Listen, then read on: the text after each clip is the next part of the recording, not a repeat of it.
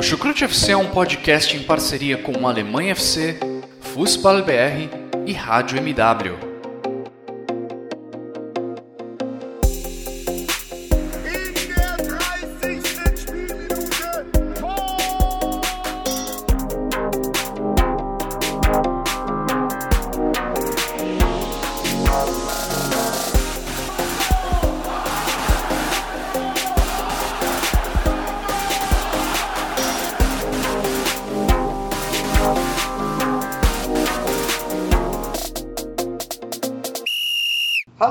Pessoal, sejam todos bem-vindos a mais uma edição do Chucrute FE. E hoje a gente vai retornar a falar da Bundesliga, né? A gente voltou lá no início do mês, no mês de janeiro, para falar o que a gente esperava dessa pré-início né, de, de competição. Agora a Bundesliga já retornou, já teve três rodadas que passaram e a gente resolveu esperada, né, para gravar um programa um pouco mais elaborado. A gente aproveitou também que nessa terça-feira, mais conhecido como se encerrou a janela de inverno da Bundesliga, né? Bastante movimentações, principalmente segunda, terça, e aqui com, comigo, com, com o nosso convidado que está aqui junto a mim, nós vamos destacar isso muito mais sobre o que está acontecendo na Bundesliga. Para logo não atrasar e não ficar enrolando muito, é, o nosso convidado de hoje é o nosso querido Ivan Gabriel. E aí, Ivan, certo? E aí, Guilherme, tudo certo? hein? Bom dia para você e também para quem está nos ouvindo. Bom, vamos aqui uma missão difícil, né? Comentar sobre tudo que aconteceu na Liga durante essa uma semana e meia que teve rodada inglesa, que teve contratação, que teve surpresa. Enfim, vai ser uma missão difícil, mas vamos passar limpo e fazer a melhor análise possível. Uma frase que eu dei bastante de algumas pessoas no meu círculo social foi: Deus não dá um fardo maior que ninguém possa carregar. Então eu acho que eu vou. Então a gente vai levando nessa forma e vai, e vai conseguir entregar um bom programa, eu, eu acredito. Enfim, antes da gente também começar, é, eu gostaria de agradecer aos nossos queridos padrinhos, é, que sempre, sempre nos apoiam, também a, a galera do Futebol BR e a galera do Alemanha FC. E eu, como esse hábito de roxear para mim ainda não está 100% curtida na minha cabeça, eu sempre esqueço de me,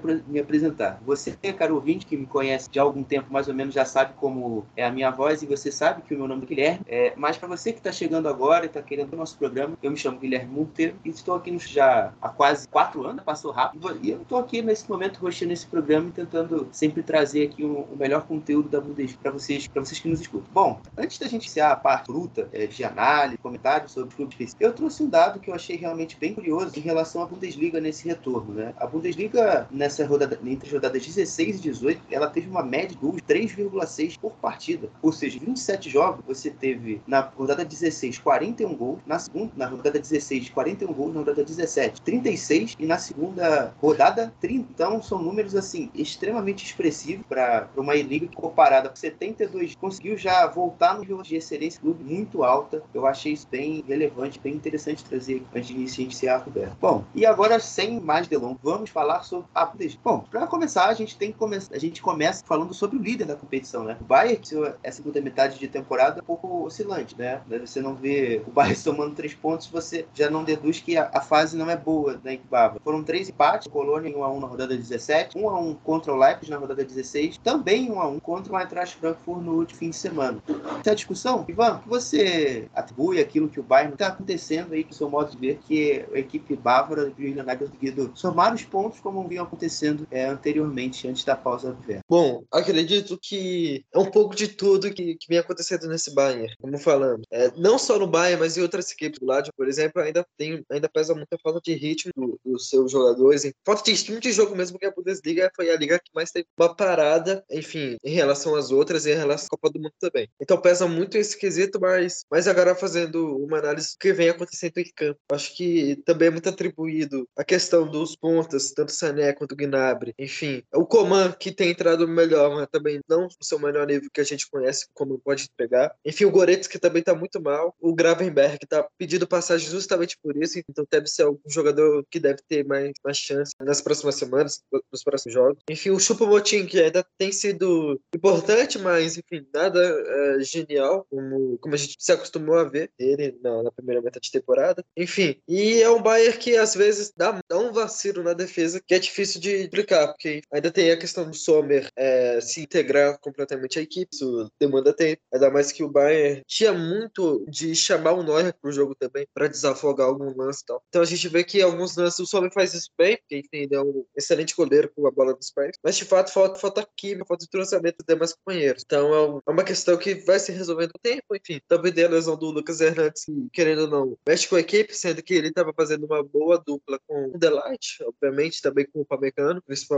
Então, enfim, o time também acabou sofrendo a lesão do Mazouri e também do Bavar. Acabou contratando o João Cancelo, que é um jogador extremamente bom, que se conseguir ter essa adaptação rápida ao elenco, vai ser um jogador que vai acrescentar não só o Bayern, mas a Bundesliga todo, que é um, é um lateral direito e que a Bundesliga fazia tempo que não via. Enfim, porque pode ser crucial. Então, é um Bayern que fez boas movimentações no mercado, trouxe o próprio Sommer, o próprio Cancelo, é, o Blind, que foi um substituto muito interessante também para ser uma reposição ao, ao Davis, porque justamente estava lutando com o Mazouro é, nas duas laterais você leva em consideração o risco de, por exemplo, como aconteceu de uma lesão, isso afetaria diretamente o elenco, enfim, duas posições diferentes. Então foi um Bayern que foi consciente, foi muito bem no mercado, não trouxe só nomes que, enfim, que eram necessários para repor, mas trouxe nomes de bastante qualidade também. Imagino que na Bundesliga, enfim, a, as coisas vão voltar ao normal eventualmente, deve demorar muito para isso, mas enfim, o Bayern precisa ficar alerta porque essa Bundesliga especificamente é mais do que nunca é uma Bundesliga mais competitiva, mais clubes disputando é, posições de Champions League, posições de competições europeias. Então o Bayern precisa ligar o alerta porque é uma situação muito perigosa e dramática, de certo ponto também. É, você citou essa palavra no final dramática e eu acho que reflete também a, até no comportamento do Julian Nagelsmann, né? No, nessa, nessa, semana ontem, no fim da noite de ontem, eu estava lendo, o, o Nagelsmann até tem feito bastante broncas e cobrado bastante do elenco, uma certa postura de encarar os treinamentos, né? É, de a equipe não está entregando 100%, teve até uma aspa. Nós treinamos isso mil vezes, vocês erraram mil. Nós treinamos muitas vezes e vocês erraram todas as vezes, mil vezes, uma coisa assim, então, alguma coisa tipo. Então, realmente, clima, quando o Bayern vence, é uma coisa, uma questão mais complicada. E até, já trazendo até uma segunda pergunta sobre a questão de relacionamento, né? O João Cancelo, é, pelo que dizem, é, também não era um jogador de trato fácil lá. Então, você acredita que algum atrito entre Nagelsmann, o Oliver Kahn, o Salim o famoso Brasil, pode acontecer? Essa, essa, essa cooperação dos dois, de, dessa, do, do, João Cancelo com o Bayern, pode talvez ficar um pouco abaixo esperado, devido também a questão de relação? Ou você acha que cada, cada caso é um caso? Bom, falando agora sobre essa questão que é muito importante, que gerou do mínimo uma dúvida, porque é, sejamos honestos, João Cancelo na última temporada foi um dos melhores laterais, não só da Premier League, mas como do mundo. O, o Manchester City se fazer dele é, um dia para a janela acabar é no mínimo, no mínimo curioso e estranho. Então, enfim, logo depois, justamente pensando nisso, surgiu alguns rumores, enfim, da imprensa, principalmente a inglesa, falando que ele teve um, atrito com Guardiola no dias, enfim, principalmente no, antes do jogo contra o Arsenal, onde o Cancelo, quando soube que não, que não seria titular, ficou extremamente desapontado e acabou falando isso pro Guardiola de um tom acima. E, enfim, agora falando justamente sobre o Bayern, eu acho nesse, nesse primeiro empréstimo, enfim, caso ele vá ficar, eu acho que essa questão de relacionamento não deve entrar tanto em questão. É, eu acho que isso pode ser um perigo a longo prazo, mas enfim, caso ele fique no Bayern, é só, somente até o, o, final da temporada, é uma questão que eu acho que não tem, tem tanta probabilidade de dar ruim, né, de não ser algo bom do elenco em si, também questão do Brasil, questão do Nagelsmann também. Porque, enfim, eu, eu, acho que o Cancelo nesse meio tempo vai ter muito mais a, a questão de, de se socializar com o elenco também, e entrosamento, conhecer muito mais o time, enfim, e também a, a questão que nesses primeiros jogos deve ser titular, sem nenhuma dúvida, justamente pela ausência do Avar, do Mazzori também. Então, eu acho que é uma questão que, que fica minimizada, certo, certo caso. Mas caso ele vai ficar além, além da próxima temporada, nem, dessa temporada também, acho que é uma questão que a gente vai ter que se observar, porque a gente sabe, é jogador assim, não só no City, enfim, com uma figura como Guardiola, enfim, é, é mas também no Bayern a gente sabe que tem outras figuras além do Nagelsmann que são muito fortes na equipe e o Bayern simplesmente não vai se desfazer delas. No caso do Brasil, sempre se impôs muito na imprensa, é, até nas últimas semanas também envolvendo alguma, algumas punições ao Gnabry, por exemplo. Então, é, o Bayern costuma ser bastante rígido na questão do comportamento e não pesa a questão de multa, essa, é, esse, esse lado punitivo mesmo do, de alguns jogadores. Então, vai ser, vai ser uma, uma relação que a gente vai ter que ver, porque dependendo é coisa de cada contexto é diferente. Então, vamos ver. Mas é uma questão interessante de se ver também, como o Cancelo vai se adaptar ao Bayern, porque a gente costuma, costuma perceber que tem muito disso isso. Não só o clube, o time tem que se adaptar ao jogador, mas vem muito também ao contrário. O Cancelo, enfim, não só todo jogador que chega ao Bayern tem que se adaptar ao clube. Enfim, a filosofia, o jeito vai pensar futebol. É, mantendo também nessa linha da janela de transferência, a equipe do Bayern também teve um viés de saída. O Marcel Sabitzer deixou o clube por empréstimo ao Manchester United. Então, o que, que você acha dessa solução temporária para o Sabitzer, mas já que o empréstimo é válido até o mês de junho e acho, pelo menos a mim, eu acho interessante para ele, né, já que ele vinha É uma solução boa o Sabitzer. É, obviamente, deve ser titular no United, já que o Eriksen sofreu uma lesão e vai tirar ele, enfim, nos próximos três meses, salvo engano. É, final de até, o, a- até abril, até o fim de abril e maio. É isso, exatamente. Então, pro Sabitzer é excelente, vai jogar no time de ponta da, da Inglaterra, uma liga também competitiva, e também vai ter a chance de disputar o título que é a Europa League. É pro Bayern, significa, querendo ou não, abrir espaço, um elenco, um elenco inflacionado, é sobretudo pela na posição de meio campista, porque você tem o Gravenberg, que tem jogado bem nos jogos, que tá pedindo muita passagem, mas justamente o Sabitzer, se a gente pegar um resumo da temporada, o jogador, que tava mais atuante por ali, é, se a gente fosse pegar os históricos de reservas, acabaram entrando no time titular ou alguma ausência. Então Gravenberg é, sorri, querendo ou não, com essa oportunidade, querendo ou não, ele vai ter mais chances, mais minutos. E também tem a perspectiva da próxima janela, que vai vir um Conrad Leimer, sem nenhuma dúvida. Vamos ver, é um movimento que faz sentido para todas as partes. É, também era se imaginar que o Bayern buscaria uma solução para o Sabitzer, já que, obviamente, ele notoriamente perderia espaço no time, que não tem feito uma grande temporada, apesar de dar melhora em relação ao. Mas, enfim, comparado ao- aos outros nomes, dava para ver que a prioridade do Bayern era outros jogadores do que ele. É, né? E nessa rotação também eu acho que quem se beneficia é o Thomas Miller, né? Que até no último jogo foi titular. Já até reposicionando, por causa da lesão do Goretzka, reposicionando o Musiala um pouco mais atrás. E o Bambi também é um outro tema que eu queria falar, né? Ele não começou muito bem também esse retorno da Bundesliga, né? É jogador que tem sofrido bastante, até mesmo com relação ao, ao Julian Nagelsmann. Ele tem sido conversado bastante pela mídia alemã, que a relação dos dois não é da, da muito boa, né? O, o Nagelsmann não tem conseguido, entre aspas, entender essa queda natural de rendimento do garoto. Você tem 19 anos, gente. Sempre jogou regular, regularmente durante um bom tempo. Em algum momento ia oscilar. E o Dino Tuppmüller, que é um dos assistentes técnicos, talvez o principal assistente técnico do Nagelsmann, tem trabalhado ao, ao Musiala para ele recuperar a forma e fazer que mais confiança né, no jogo dele ele possa retornar aos bons bom rendimento. Eu também, antes da gente fechar, né, vamos por tanta coisa que eu até me perdi, mas eu não poderia deixar de falar também sobre a questão de, de top do goleiro, do top goleiro, não, perdão, do Tony Ta- Tapalovic e Alexander Nubel. É que os dois, para entender provavelmente o contexto, o Alexander Nubel foi no programa de TV da Bill é, e revelou que o preparador de goleiros do Bayern, né, o, o antigo agora, né, o Tony, o Tony Tapalovic, tinha uma relação muito próxima com o Neuer e tal, e essa relação amigável é, entre os dois meio que deixava até mesmo a avaliação tem do Nubel no Mônaco em segundo plano, e o Nubel não deixou de estar insatisfeito com a situação, né, e meio que o programa ele deixou o, o Braz numa meio saia justa, né, muito ruim para a imagem do Braz, é, contar com ele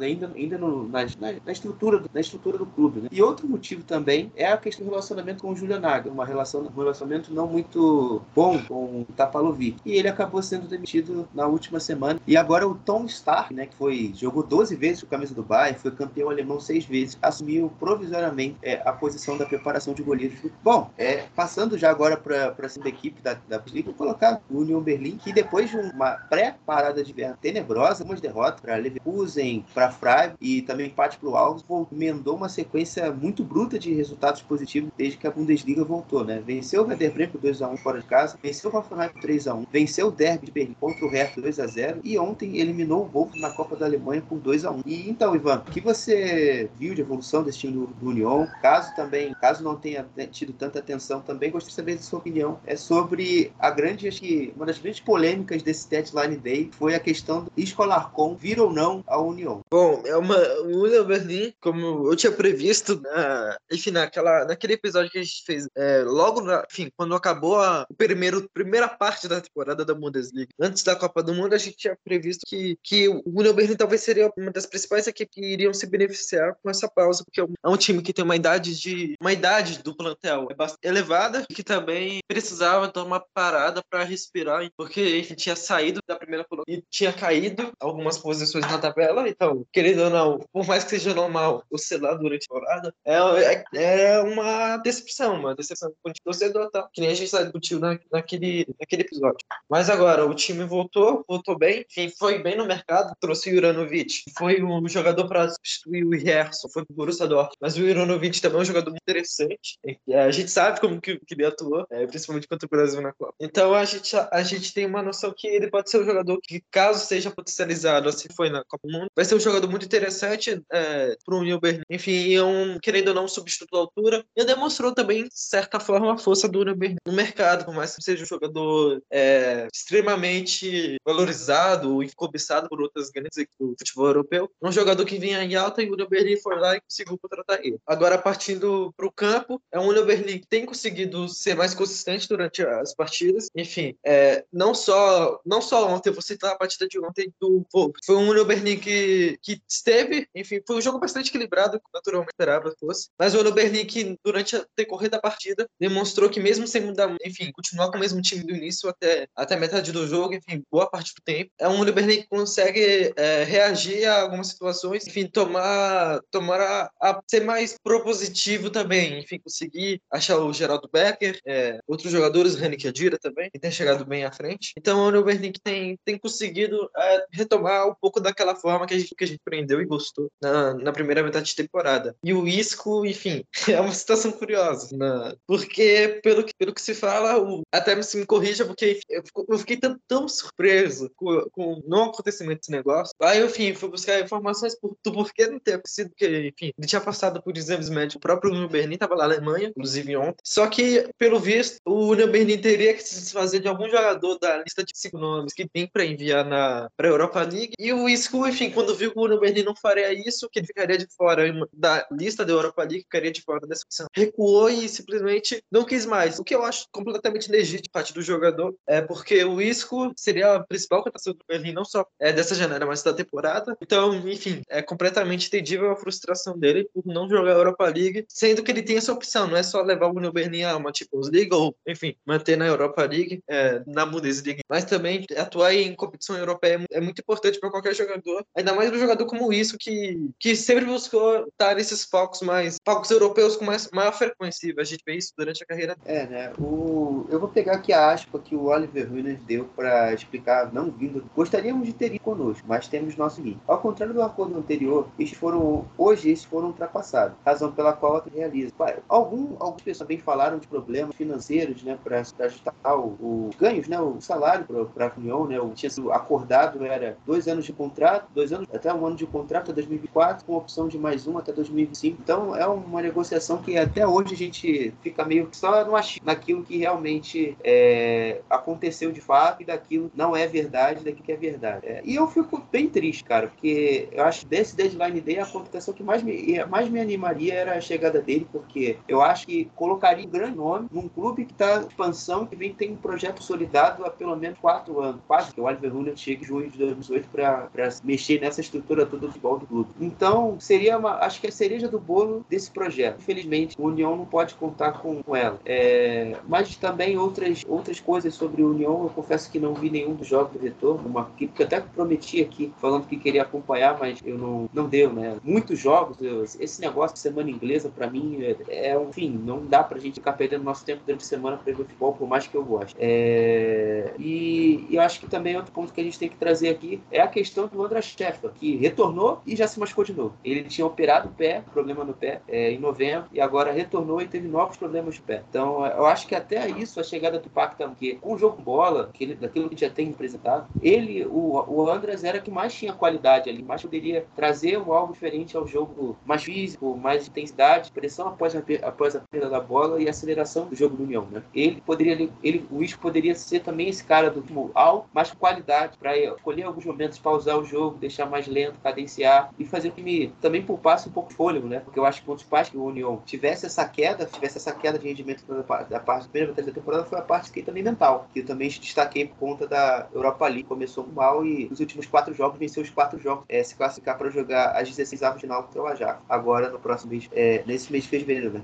Enfim, é, superado também já o, o tema União Berlim, nós vamos falar do Leipzig. O Leipzig terminou a última parte da temporada bem, também se mantém é, nesse degrau, nesse patamar de vida. É, bons resultados, seu no final de semana passado por 2x1. Já empatado com o Bayern na abertura da temporada. Também venceu categoricamente o Schalke 6x0. É, Ivan, o que você viu aí desse Leipzig aí, destacar da equipe de Marco Rose? Bom, confesso que o Leipzig foi uma equipe que me surpreendeu. Enfim, já estava em grande, grande forma. É, enfim, antes da pausa de, de inverno e da, da Copa do Foi uma equipe que, que naturalmente a gente esperava muito por ter sido campeã da Bucal é, na, última, na última temporada. Também por ter mantido o Incuco para essa temporada, que é um jogador extremamente importante.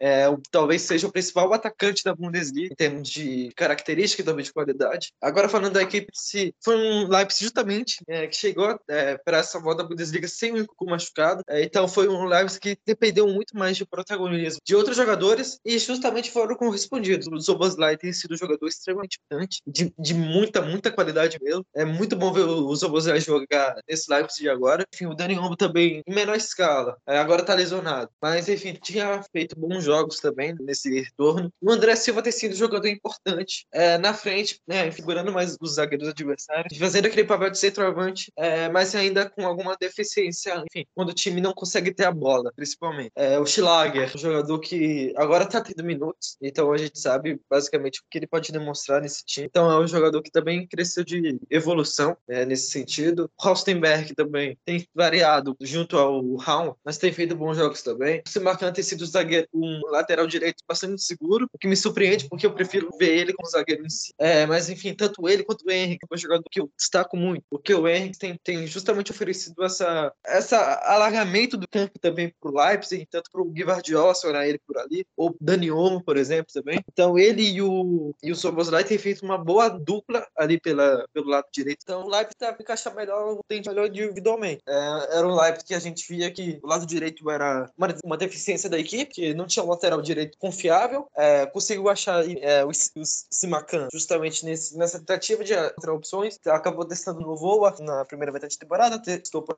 Hicks também. Enfim, é, o Klosterman é um jogador que estava com uma deficiência física também muito grande, então pouco jogou é, na primeira metade de temporada. Então encontrou o Simacan por ali e encontrou o Henriques agora, que parece ter encontrado o caminho certo para se tornar consistente. E também eu acho que não só o Guardiola, agora falando na dupla de zagueiros, não só o Guardiola, mas como o Orban também é, tem sido muito, muito bom é, nesse retorno. É um jogador que, enfim, puxa a responsabilidade é, defensiva para si e tem sido um zagueiro muito seguro, é, sabendo lidar muito bem e ajudar também o, o Plastvich. Eu sempre esqueço como se o nome desse cara. É esse, é Blas. É, o Plastvich. Enfim, é, o Plastvich, enfim, que, é um, que é um goleiro já com uma certa rodagem, mas sabe que não é o ideal em comparação a outros goleiros de qualidade também, enfim, de topo de tabela da Bundesliga. Então, é um goleiro que tem sido seguro é, em certo ponto, mas tem feito seu papel ali discretamente, eu acho isso importante também. É, uma liga que alguns clubes têm tanta dificuldade de encontrar um reserva, né? O, por exemplo, o União Berlim se perdeu o Ronaldo, não tem ninguém. O Brio já jogou e fez besteira. Eu acho que o Blazovic é uma boa opção. Acho que a única equipe hoje que não tem goleiro titular e reserva é o Stuttgart. Coitado. O Florian Villa saiu do Mainz e nunca mais encontrou um palmo da bola. É, mas enfim, daqui a pouco a gente fala. Falando do Leipzig, essa bem diferentemente do União Berlim, eu consegui ver bastante jogo. Tem alguns tratos mais consistentes para falar. É, assim, o que, faz esse Leipzig o Marcos andar e me deixa até um pouco triste, que eu gostaria de ver o que o Leipzig joga meu Dort passado, é o Olmo e o Zobo. São peças que têm muita capacidade cognitiva para fazer enganar um jogador, atrair um marcador para cima para cima deles e abrir espaços alas, para abrir espaço para o Werner, jogado agora também com o Locum e também do André Silva. Então, eu acho que esse cérebro, juntamente os dois volantes, o Ganston Schlager é, e o Cone, Cone Lima, mas também tem, tem muito do, do Raidara, também tem uma qualidade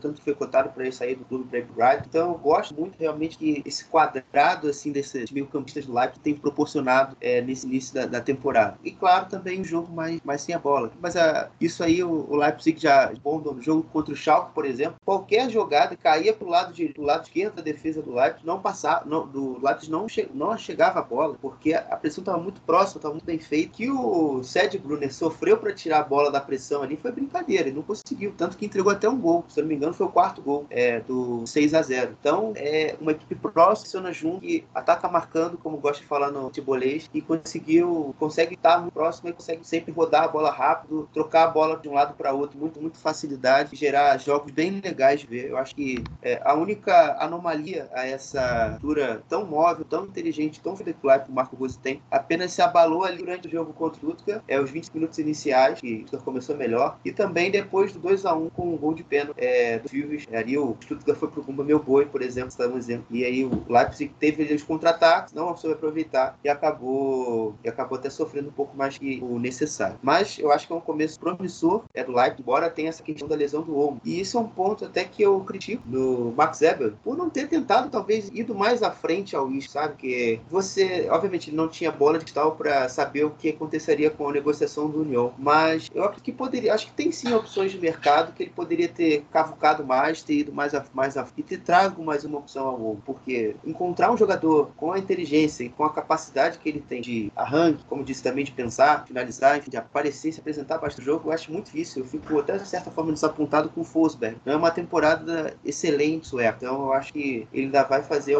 ter algum peso nessa missão do jogo. Então é isso. Sobre o Leipzig, a gente também já, já passou a régua. Bom, e agora falando do quarto colocado da temporada, o Borussia Dortmund. É, o Dortmund que também começou esse turno uma melhor fase que terminou o primeiro. É, três jogos, três vitórias. É, venceu mais por 2x1 na rodada 17, venceu o Leverkusen na última rodada por 2x0, venceu mais, é, e venceu também o Augsburg, um jogo maluco e emocionante 4x3. Bom, Ivan, é, sabe que o Dortmund tá com um elenco cheio e com algumas novidades também do mercado, mas queria começar você falando sobre o elenco cheio, né? O que isso aí trouxe de novidade, trouxe positivo para o ter estar esse Dortmund? Bom, é, eu acho que o benefício não precisa nem, nem ser citado, porque você ter o elenco completamente, enfim, boa parte dele, exceto um ou outro jogador, é fora, isso te traz um benefício grande, que não é só você nos treinos, conseguir ter uma equipe mais competitiva para, enfim, testar formações e outras questões do elenco, mas também é de conseguir fazer o time principal, o time que você imagina que, que deva ser a, a curto, médio prazo, ser o ideal para a equipe, é justamente variar, porque o Terzic, desde que que, voltou ao Dortmund não tem tido isso, porque ele se viu perdendo o Haaland, é, o principal centroavante da equipe também, um dos principais jogadores, se não o principal, é, do próprio time, enfim, perdeu para o City, é, foi, vendido, é, viu o Haller, que justamente era o, é o jogador que chegou na época muito interessante, aí tá mas enfim, perdeu por questões médicas, então ele teve que achar no Modeste uma, uma solução que, que era o ideal em termos de característica, porque é o que mais se assemelhava aos dois jogadores, enfim, do que o Mucuco por ali, é, enfim, porque é um perfil diferente de centroavante e. Então, é agora que tem o Haller e voltou bem, é, guardadas as, de, as, devidas proporções, devido às circunstâncias da falta dele, um jogador que está que tá mais de seis meses parado e que passou por uma experiência trau, traumática, é, traumática e precisa de bastante tempo para voltar ao seu melhor nível, futebol e todas as outras questões. E também ó, tem, tem outro lado que, que é, é ver um Giovanni Reina é, mais bem fisicamente do que no da temporada. É, só agora, até agora só teve o Royce que não voltou, mas tem outros jogadores que voltaram bem também, como Gittens. É, também tem a questão do, do Bellingham sendo muito decisivo, mas, mas agora falando sobre a equipe, eu acho que o Harrison entrou bastante, entrou bem na equipe, tem sido bastante consistente né, na forma que na forma que atua por ali, dando bastante opção no ataque também, sendo decisivo, fazendo gols inclusive. Então é um jogador interessante. É, só que a única coisa que eu critico nesse Dortmund é a ausência do Bellingham. Como o time acaba por mudar muito é aquilo que joga. Eu acho que o Bellingham é um jogador difícil, impossível de substituir o elenco que o Dortmund tem agora. Enfim, mas o time também não pode perder tanto sem ele, como perdeu é, contra o Leverkusen, que enfim acabou faltando suspeição. Mas é o Dortmund no geral que tem melhorado seu ritmo defensivo, apesar de algumas, algumas falhas individuais é, de Schlotterberg, também do Rierson, certo ponto. Então é, é um Dortmund que também segue um bom caminho, é um caminho interessante, é, tem conseguido recuperar a margem que tinha perdido no primeiramente de temporada. Isso é bastante importante para a autoestima da equipe. É, eu vou confessar que se eu pudesse congelar a temporada nesse momento, e acho que nem a temporada em si, mas eu diria que o elenco, eu,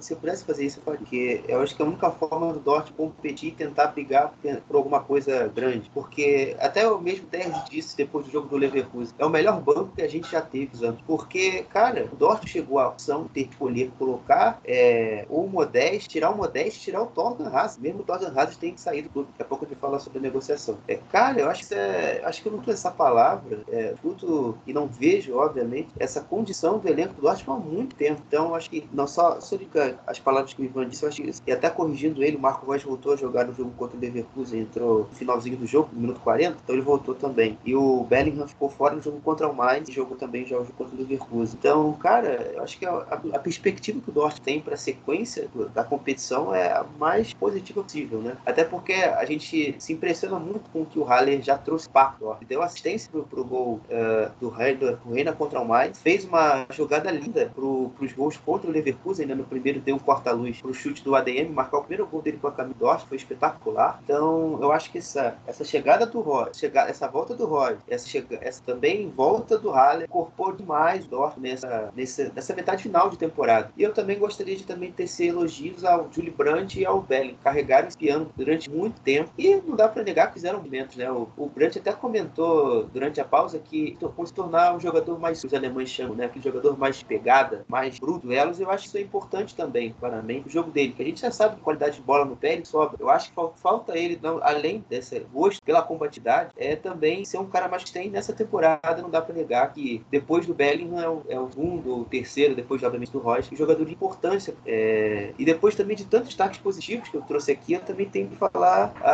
o retorno abaixo. Ele renovou o contrato, né, passou por essa polêmica toda aí que a gente já chegou no podcast passado. Ele voltou assim um pouco abaixo, esperado, é, não rendeu, não conseguia, não tá com o espaço para criar os espaços companheiros, fazer com que a organização ofensiva do Dortmund voa com mais qualidade. Em contrapartida, eu acho o Dortmund, que eu vi alguma uma certa limitação nas laterais, eu acho que é o Ryan, o cara é um avião, tanto na direita, tanto na esquerda. A gente viu isso bastante, mas desde o jogo contra o Alves e contra o Mainz, quanto ele foi importante para chegar assim, até os gols, tanto, tanto defensivamente. Né? O Marco William ajudou, entre aspas, ajudou o gol do, gol do Mainz e também marcou o Dortmund, também avançando muito, sendo companheiro para se associar e às vezes até mesmo para ter o corredor livre com o ADM pelo lado direito e, e no jogo mais final de semana contra o Leverkusen jogou mais pelo lado esquerdo, então ficou um pouco mais, entre aspas, fora de posição e mas também fez uma atuação bem, bem positiva. Eu acho que é, o Ryerson também estreou bem está num bom caminho. Uh, e também já aproveitando também o tema do Ryerson, falar dos outros, dos outros jogadores, né, Ivan? É, o, o Dortmund também trouxe o Julian Dorenville, que a gente não sabe muito sobre, mas também teve dispensa. É, o Torgan Hazard saiu, deixou, deixou o Borussia Dortmund nessa janela e eu queria saber de você o que você acha né, dessa, dessa, desse movimento Torgan indo para uma liga um patamar abaixo, dado texto que ele proposta do Everton e optou ir para o PSG.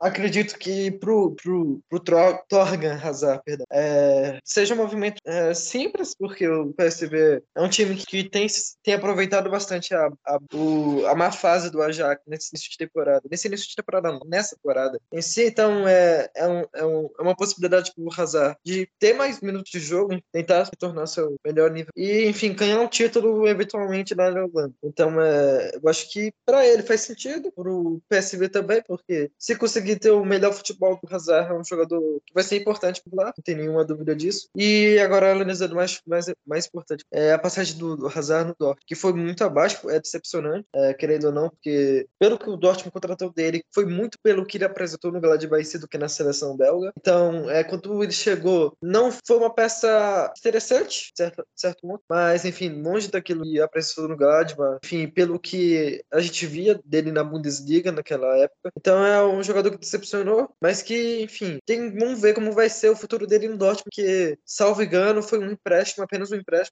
Você pode confirmar isso. Não, foi isso mesmo, né? O PSV pagou 500 mil euros pelo empréstimo do Torgan, não tem opção de compra, e o Dortmund vai ter uma economia de 2, a, 2 milhões e meio a 3 milhões de euros de salário até o fim da, da temporada. Eu acho que está ela só não tirou 10 da janela de inverno porque ele acabou não conseguindo fechar a venda do Nick Schultz para Atalanta. Mas assim, eu acho que em questão de planejamento de elenco, eu acho que o, o foi perfeito, tanto na janela de verão, que eu já tinha elogiado, tanto na janela de inverno. É, eu acho que, infelizmente, é, o plantel ainda. Ele, o plantel, né, tanto campo, Dortmund, com um pouco abaixo dentro dessa temporada, tem muitas lesões. Eu acho que tem outro pago, porque, pelo menos, fora do campo, eu vejo um Dortmund bem diferente daquele que a gente viu na temporada passada. Você vê o Dortmund organizado, você vê o Dortmund perspectiva possível de tudo, porque você vê que tem um gestor que é, não está preocupado apenas com o econômico do Dortmund, que, obviamente, eu não condeno o Watts por isso, e nem, nem tampouco o Zor. É, então, é, ver, ver esse passo à frente que o Dortmund precisava, eu acho que, foi, que é o mais importante aí, que o Dortmund tem muita capacidade de organização, de ir no mercado e ir atrás de bons nomes e conseguir trazer. Inclusive, Ivan Frenejda é, já é um alvo, já provavelmente no verão, ele que não pôde vir agora no inverno, questões de tempo também, investimento demandaria negociação, mais de 10 milhões. Bom, é, passando para o próximo tema, é, o Eintracht Frankfurt. Bom, é, as águias retornaram à, temporada e tem, não dá para negar que há um, há um certo sentimento misto né? Porque os resultados, embora não tenham caído, acho que ficaram um pouco abaixo. E, por exemplo, já trazendo também o exemplo dos resultados, o Gladbach, o o, Fra, o, Fra, caraca, o Frankfurt, perdão, é, venceu apenas o Schalke por 3 a 0 empatou com o Freiburg fora e também fora contra o Bayern, os ambos em 1 a 1 Logicamente também eram confrontos mais difíceis, mas é, eu queria, eu, eu gostaria, confesso, ver talvez é, uma surpresinha do, do Frankfurt, não nego, principalmente contra o Freiburg, que eu acho que deveria talvez ter conseguido garantir aquele, aquele, aquele resultado. Mas enfim, Ivan, o que, que você conseguiu aí ver de positivo, se também algum destaque, algo é, relevante sobre o Frankfurt nessa, nesse retorno da Liga? Bom, eu acho que o Frankfurt é, é, é, difícil falar porque o time tem, tem jogado bem, porque não só numa questão, é difícil, porque o Frankfurt é uma equipe que co começa muito bem, começa muito bem, não, começa abaixo no da temporada, ah, ainda sofrendo muito sem, sem o Kostic, que é o pilar da equipe, não só, enfim, da forma que era é era um jogador que representava muito o Frankfurt nas últimas temporadas, mas também era o pilar tático da equipe, porque você tinha um sistema com três zagueiros, que justamente era, era moldado para o Tite na, na, na ala esquerda, para ele ter o melhor rendimento, tanto ofensivamente ofensivo, e você se viu sem o seu principal jogador é, e tendo que remontar justamente é, esse esquema tático. É, em seguida, o time conseguiu se, se ajustar no 4-2-3-1, enfim, também no 4-3-3 ter terminado, ter terminado o jogo. Então foi um time que retomou lá muito bem o nível, chegou a, a figurar entre a segunda colocação e a terceira, na primeira parte dessa temporada, e agora voltou no retorno da, da Bundesliga ganhando o Schalke de 3 a 0 é, e, passando o Freiburg, que era um time que vinha de uma derrota de 6 a 1 contra o Wolfsburg, então é uma, uma equipe que vinha fragilizada, e se o Frankfurt ganhasse aquele jogo, ele poderia encostar ainda mais no Bayern de Munique na, naquela altura. E, enfim, o jogo contra o Bayern foi um jogo importante, porque o Bayern é, até jogou bem nessa primeiro tempo da partida, mas o Frankfurt conseguiu é, dar a volta por cima, já que ele estava conseguindo atacar tão claramente a baliza do Wilson. Então é um, é um Frankfurt que, enfim, tem sido consistente, querendo ou não, né, nesse início, mas enfim, agora precisa fazer os resultados acontecerem e agora vai ter um pouco mais de sossego na, nas próximas rodadas e deve vir esse, esses resultados que, enfim, são importantes porque a tabela da Bundesliga está muito colada. É, a gente fala do Frankfurt em quinto, mas enfim, a diferença,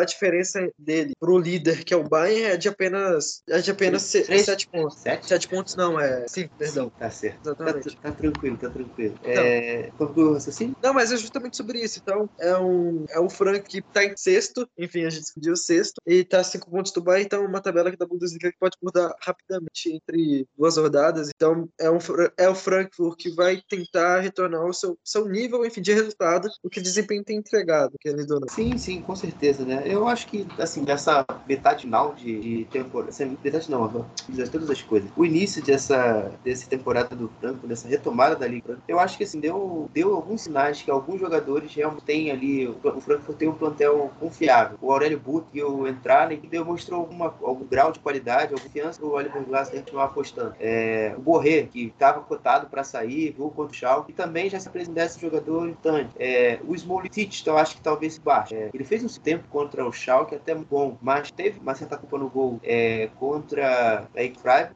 e no jogo, no jogo passado, é, até nem para a equipe titular foi escalado, né? O Oliver Glasner optou por contar com o, o Azeb, né, titular. Uh, eu acho que outro ponto também que o, que o Franco merece alguma, algum destaque foi também a questão de retorno, né? Eu acho que também do Sebastian Roda, e acho que para mim pode deixar de ser um cara para competir em posição com o Zove, até mesmo com o Camada, tanto que lá o Camada não foi colocado no campo no jogo contra o Bari, foi o Roda, até pensando uma mais defensiva, o Oliver Glasner. Então acho que também é um retorno importante. Claro, tem sem contar o Colomuani, que continua marcando gols e sendo importante vários por aí. É, retorno por ar. Ivan, é, antes da gente falar, fechar o tema franco, é, Luca Pellegrini deixou as águias, né? Eu queria saber o que você achou dessa negociação. É, não é assim uma top transferência que aconteceram é, nessa equipe, nessa, nessa janela de inverno, mas ele vinha recebendo alguns minutos, não entregou tanto. Queria saber o que você pensa aí dessa saída é, do Pellegrini.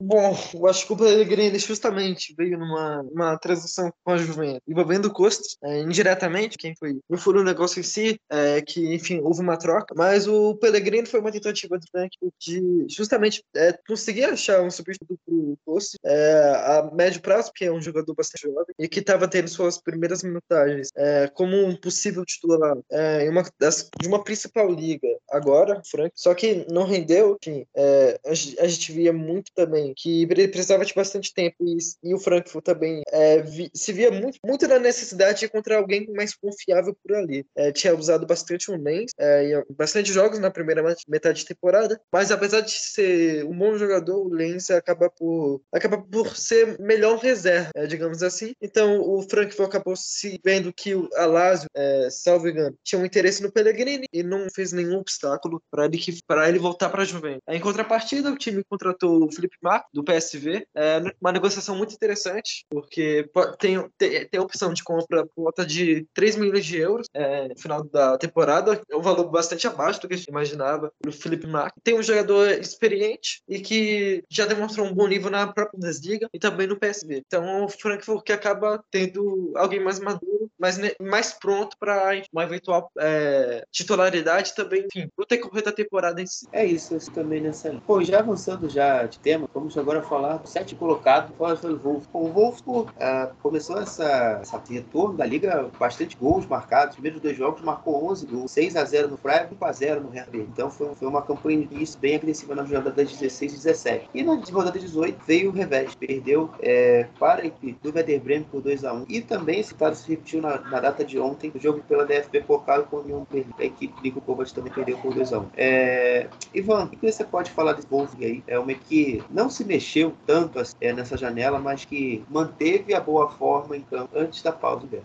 Bom, é o Wolfsburg que no mercado não precisa mudar muita coisa, porque como a gente já conhece, quem acompanha o mercado da Bundesliga há relativamente um ano e meio, sabe que o, que o Wolfsburg é um time que investe bastante, que vai muito bem no mercado. Então, o que faltava mesmo era um encaixe de algumas peças e também do modelo de jogo que o Nico Kovac estava buscando para a equipe e justamente a pausa, essa pausa mais longa, é, deu essa possibilidade e quando voltou em, quando voltou é, o campeonato, a gente viu que o time realmente estava mais encaixado, é, não só coletivamente, também a ideia de jogo estava mais dura, mas também alguns jogadores estavam tinham voltado a desempenhar um bom nível, uma boa função dentro do treino, que é o caso do Baku, que tanto como alguém mais avançado pelo lado direito, mas também como lateral, é um jogador que tem atuado muito bem. Enfim, a gente viu o Marmur é, conseguindo um, um, bom, um, bom, papel na equipe, é, nada brilhante, sendo alguém que o Kovac pode colocar para jogar ali. É, também tem o outro quesito, que é o Jonas Wind, é, sendo alguém decisivo, que a gente esperava ver desde que ele chegou do Copenhague há um ano atrás. Então é o, é o Wolfsburg que, que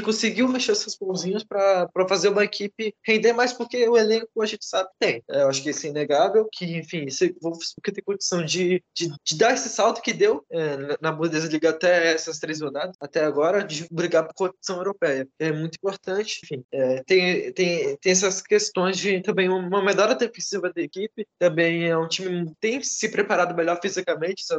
É, então, é um, é um, é, um, time mais maduro, querendo ou não, é, não só o Kovac, que ele tem à disposição, mas também do time ao Kovac também, naquilo que o Wolfsburg planeja como ideia de jogo. É, eu poderia chegar aqui hoje e falar, nossa, acho que a culpa do Wolf ter corrigimento foi eu, que eu o jogo contra o Werder Bremen e o Wolf perdeu. Mas ontem o União obrigado acabou um pouco a minha barra de cador. É, mas assim, eu, como eu tive uma experiência ruim, o jogo do Wolf ser ruim, eu não vou ficar me aprofundando muito é, nesse tema. Mas eu acho que fora do campo há algumas questões que o Wolf precisa ainda acertar. É, por exemplo, a inovação do Marmouche é, uma, é um ponto que o Wolf também precisa ver se ele vai querer ficar. É, já tem uma certa conversa, ele talvez não fique por querer dar um salto a outra, a outra liga, a Premier League, o Brentford da Inglaterra estava atrás, então acho que é um ponto a se ver. E também para dizer que o Wolfsburg não se mexeu nessa janela. O Nicolas Kotza é, veio do Montpellier e vai ser um jogador ali meio coringa, porque ele joga tanto na zaga, tanto na lateral esquerda. Então pode ser uma alternativa ao Paulo Otávio, que geralmente sempre se machuca, não é um jogador fisicamente fiável. E também o Van de Ven, porque o único zagueiro canhoto que o Wolf tem é o Van de Ven. Sem ele, é, o Wolf tem uma segunda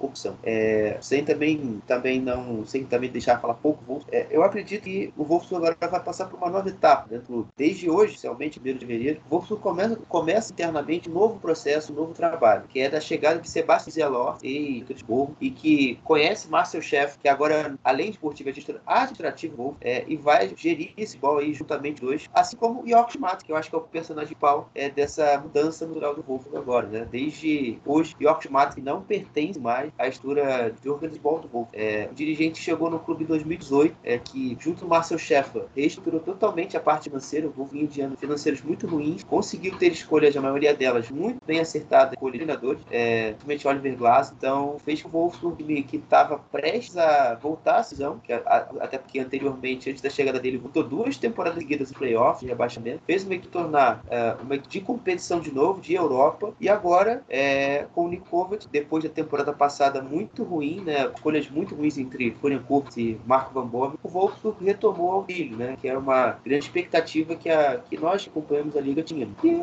acho que, assim, acho que o Matz, que além de ter trabalhado no Wolf, trabalhou no Colônia, foi goleiro do Colônia, é, tem grande representatividade lá, tanto positivo quanto negativo, deixa e se, entre aspas, sai, se aposenta, ele ainda não tomou decisão de forma é, deixa, acho que a liga nesse momento muito em cima, ter recuperado o Wolf, colocado o Wolf depois de algum tempo um patamar mais relevante. E eu acho que assim, o Shinz e a Lor, eu acho a cooperação junto ao Marcel Scheffer é uma cooperação que pode dar muito certo, que são dois jogadores, são dois, duas pessoas, né, que conhecem, já conhecem dentro do campo, o, o a Lor, acho que ele até reserva do Marcel Scheffer na equipe né, pelo Paris Magath, que foi campeão da Bundesliga em 2009, então ele já tem esses cruzamentos, conhece de outro tempo, e são dois gestores de visões muito modernos, ao meu modo, né, é, aquela coisa de você gastar pouco, hein? acho que são dois gente com esse perfil, e além de serem até um, ter um, uma certa coragem, porque, por exemplo, eu acho que você manter o Nicovo, que estava nessa temporada, o jeito que estava jogando, eu acho que era uma decisão talvez até normal, até porque a temporada passada, pouco tempo de trabalho do Marco Van Bommel, essa decisão demitido já tinha se feito, tomada. Eu acho que o Marcel Sheffield também foi importante para segurar os pontos com o Oliver, Oliver Glasner quando a relação entre Glasner e Matos não era boa, ele demonstrou essa, essa,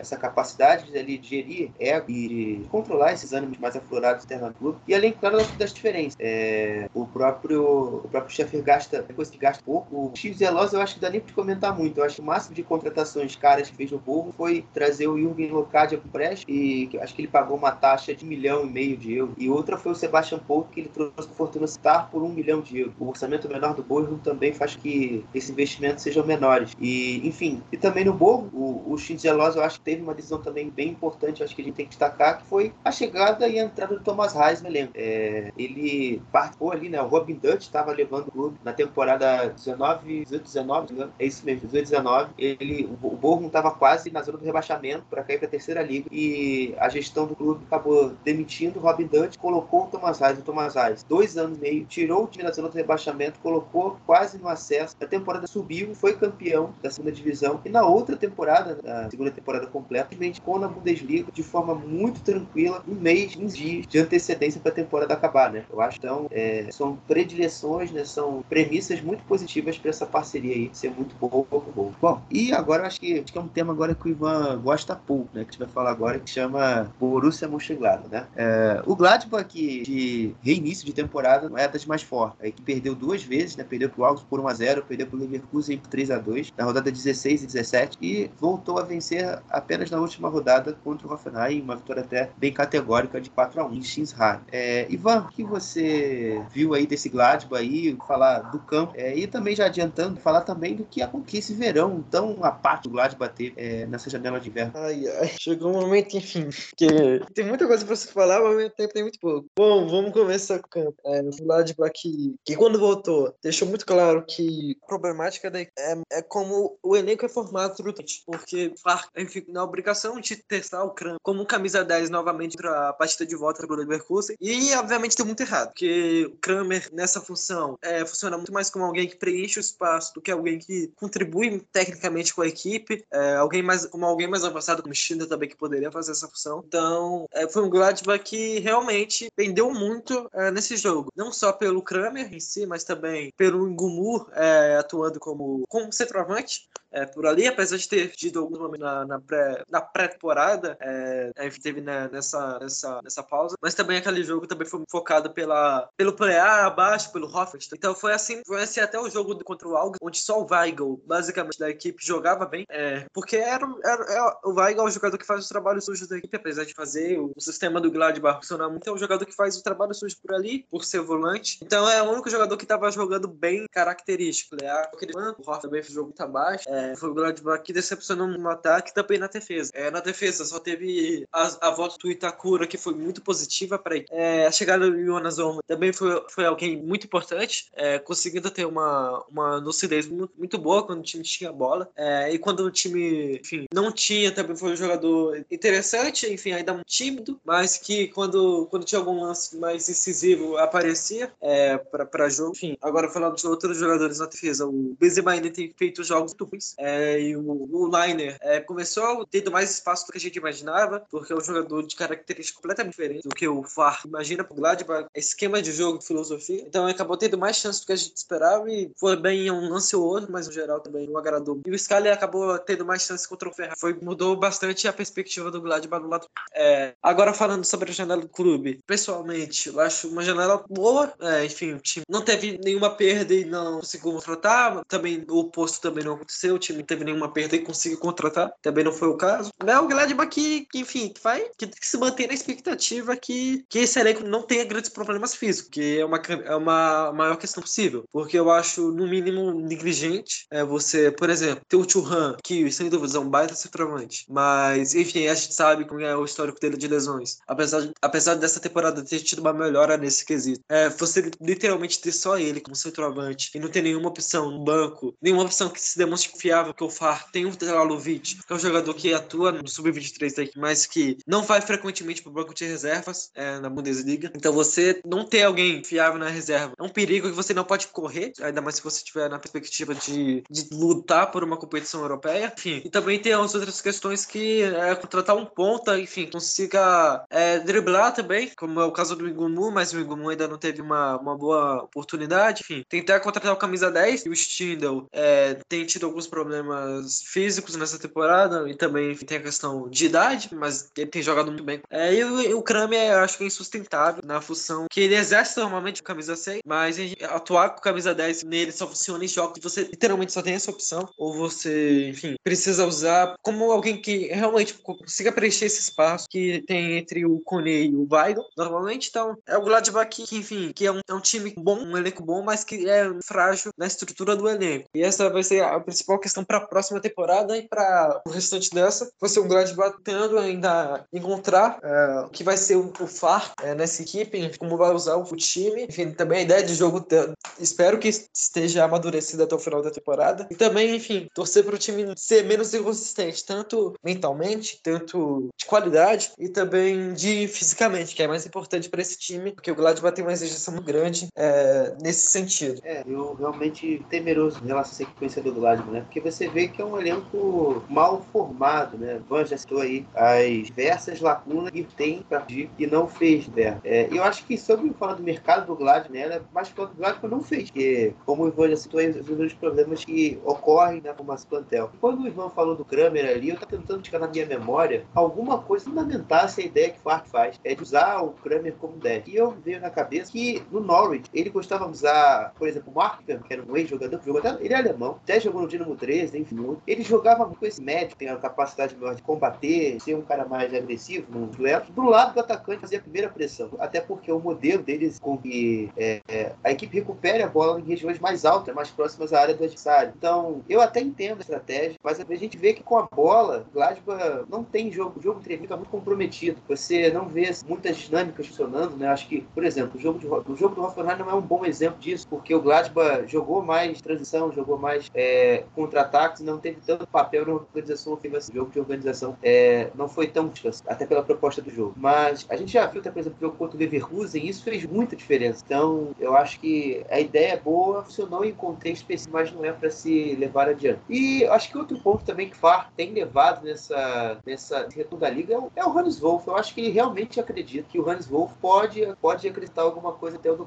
Ele marcou um gol no jogo contra o Hoffenheim, deu uma assistência contra o Leverkusen. Então, eu acho que não dá para negar que a aposta tem sido acertada depois da lesão dele. Então, não dá para negar que, por enquanto, a aposta tem pagado é, difícil. E agora a questão de organização também, um pouco atrás. É, o Ben Sebaí, é, o, o Rolo já disse ontem na Sky Sports alemã. Então você já vai ter mais problemas, tá? E aí gente vai voltando batendo na terra. Por que não trouxe alguém no inverno? Por que não tentou investir no Brad Hall, que era uma opção do Gladbach negociar pro, pro meio campo, sabe? Então, falar do Gladbach às vezes é você bater e voltar. Muitas vezes mesmo assunto é, é um pouco petulante, chato. Uh, e no campo, eu acho que, como eu já disse também no primeiro, primeiro episódio, antes, da, antes desse, é, é o Gladbach que vai ter que pô, dar o máximo que ele pode para tentar fazer que esse, pelo menos ali meio de tabela. É, porque a competição embaixo cresceu bastante. Vai falar de do time daqui a pouco. E você vê que há uma melhora tanto coletiva, tanto individual, principalmente de, de outros elencos ali de baixo cresceram. O sarrafo do Gladbach, ao invés de estar tá sendo, é, é ir para baixo, até pela questão. É, o Gladbach é uma que preocupa para a sequência da, da, da temporada.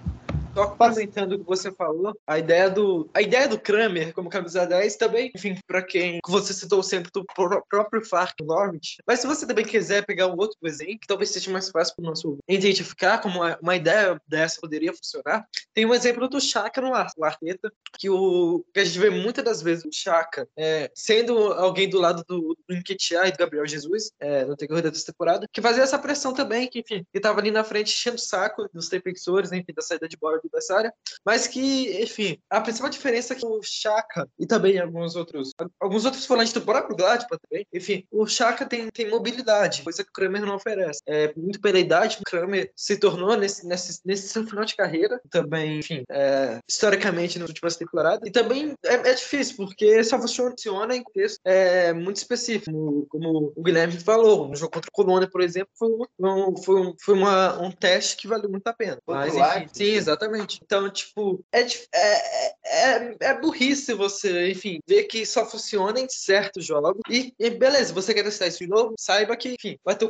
contexto minimamente parecido com o que foi Colônia contra o, Leipzig também. Mas você testar isso é, diversamente, enfim, todo jogo, pra, praticamente, é, é, é, é, insistir, enfim, como diria a frase, é, errar é humano, persistir no erro é burrice. Então é difícil pro, pro Farc esse, essa questão. Mas, enfim, o Gladbach precisa remodelar todo o seu elenco para a temporada e vai ter uma missão difícil, porque apesar do substituto Bezebaini, é, possivelmente já está no elenco, que é o caso do Neto, vai ter uma lacuna que é muito difícil de ser preenchida com a saída do Tio. Bom, é, avançando também no programa, a gente vai falar agora de um dos rivais do Gladbach, né? O, é, o Bayer Leverkusen que também começou essa metade final de temporada, assim como terminou, bem forte, né, mano? Venceu o Burro por 2x0 na rodada 17, venceu o Gladbach por 3x2 na rodada 16 e apenas perdeu pro Dortmund na rodada passada por 2 a 0. Então o Xabi Alonso conseguiu avançar meta do seu trabalho. E eu gostaria de saber de você, então, o que você viu desse Leverkusen ainda, esse retorno da Bundesliga? Oh, sendo honesto, eu, eu acabei por ver somente o jogo do Gladbach contra o Gladbach, é, contra o Leverkusen, que, que enfim, que deu para ter um parâmetro melhor para uma análise. É, do ponto de vista defensivo, uma equipe que ainda, é, que ainda atua com, de uma forma similar com aquilo que tinha parado antes da pausa, mas ofensivamente uma equipe melhor ajustada, com melhor visibilidade.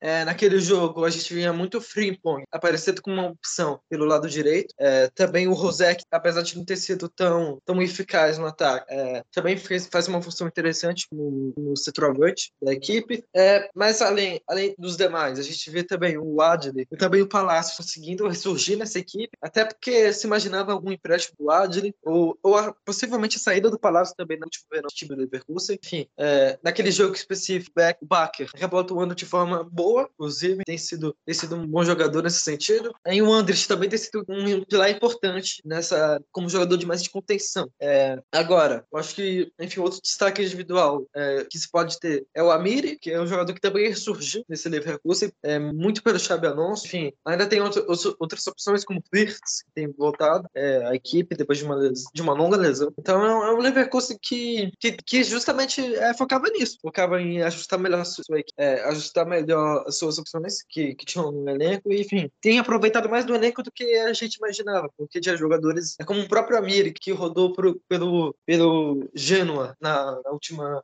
na última temporada, como uma opção, enfim, que parece, enfim, que o Leverkusen, após seu empréstimo, tentaria o fim ao seu ciclo no clube, uma venda, mas é um jogador que, que tem qualidade e vem demonstrando isso ao Leverkusen. E agora é o time que vai buscando isso, vai buscando ajuste e esse melhor amadurecimento na ideia de jogo. É, né, me falou da ideia de jogo e eu vou seguir exatamente nessa linha. Eu acho que é um Leverkusen muito próximo, eu acho que é um Leverkusen tá, acho que a parte estruturalmente da defesa já vinha melhorando. Eu acho que ela atingir um ponto ideal da, dessa de você subir o bloco, você tapear e você tá controlando bem ali o espaço ao campo, os passinhos, o controle da profundidade, ou seja, você defender o seu próprio gol, seja com os zagueiros, né, com os laterais, é, tá com essa equipe próxima. Isso também tem, tra tem trazido vantagens ofensivas, né, recuperação da bola rápida, jogo de contra-ataque que a gente viu funcionar muito bem contra o teve contra o Gladbach, por exemplo. Mas esse, esse jogo também funcionou muito bem contra o Dortmund, principalmente no início do jogo, antes do, do 1x0. É, o, o Leverkusen conseguiu sufocar muito bem a saída, tirou muito bem é, passes do Raya, bola recuperando rápido, usando muito Virtus, o Amir, realmente tem vivido uma temporada muito boa e você também explanou. Há um ano atrás a gente não tinha nem dimensão que o Amir poderia ficar no Leverkusen, tava, já estava fora e, já era esperado que ele saísse do clube na janela de verão e acabou, e acabou esperado pro Xabi Então eu acho que é um, é um Leverkusen que vem forte para essa sequência. É, e fora que o Xabi tá apostando bastante também na recuperação desses jogadores, né?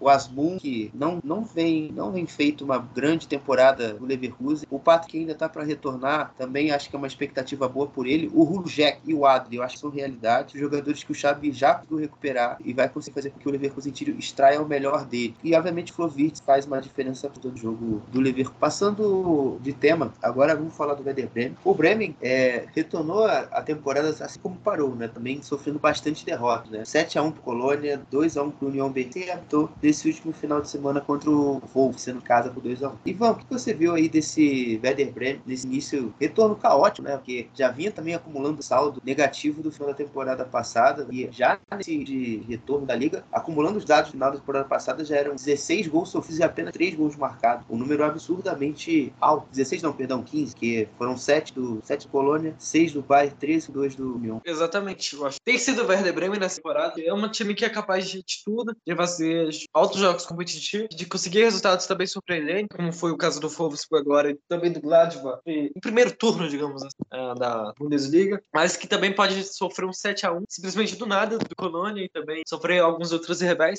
Então, é, eu acho que eu acho que pro Werder Bremen nessa temporada, a gente vem é, batendo na, de, na tecla desde o início, enfim, também é, na antivisão da Bundesliga em si, é um time que tem que focar justamente em não cair, é uma realidade que está distante, é, felizmente, pro Ole Werner. Então, é o Werder Bremen que, que deve focar mais nesse objetivo, que é apressar as coisas e buscar uma competição europeia, uma Conference League, que seria mais acessível para a equipe atualmente. Então, então é o Bremen que justamente oscila e é normal oscilar também, que recém chegou na, na competição, e apesar disso, é, é, é normal, a capacidade normal essa oscilação de dados. Mas só que eu acho que a minha maior crítica ao, ao Werner, também ao Werder Bremen, é a forma que é, o time justamente joga, joga mal em determinado momento contra. Primeiro tempo todo, na verdade, contra o Colônia. E, enfim, faz uma boa atuação que nem contra o Fufs. Então é, é, é difícil. É, é, é, delicado também porque envolve muitas questões também, porque é um elenco não tão, não tão amplo, enfim, que permite mais variação. É, se um jogador começou mal, o fim é, treinando mal, poder mudar rapidamente é difícil. Agora conseguiu o Maxim Philip do próprio Fofo, que é um jogador interessante também, que pode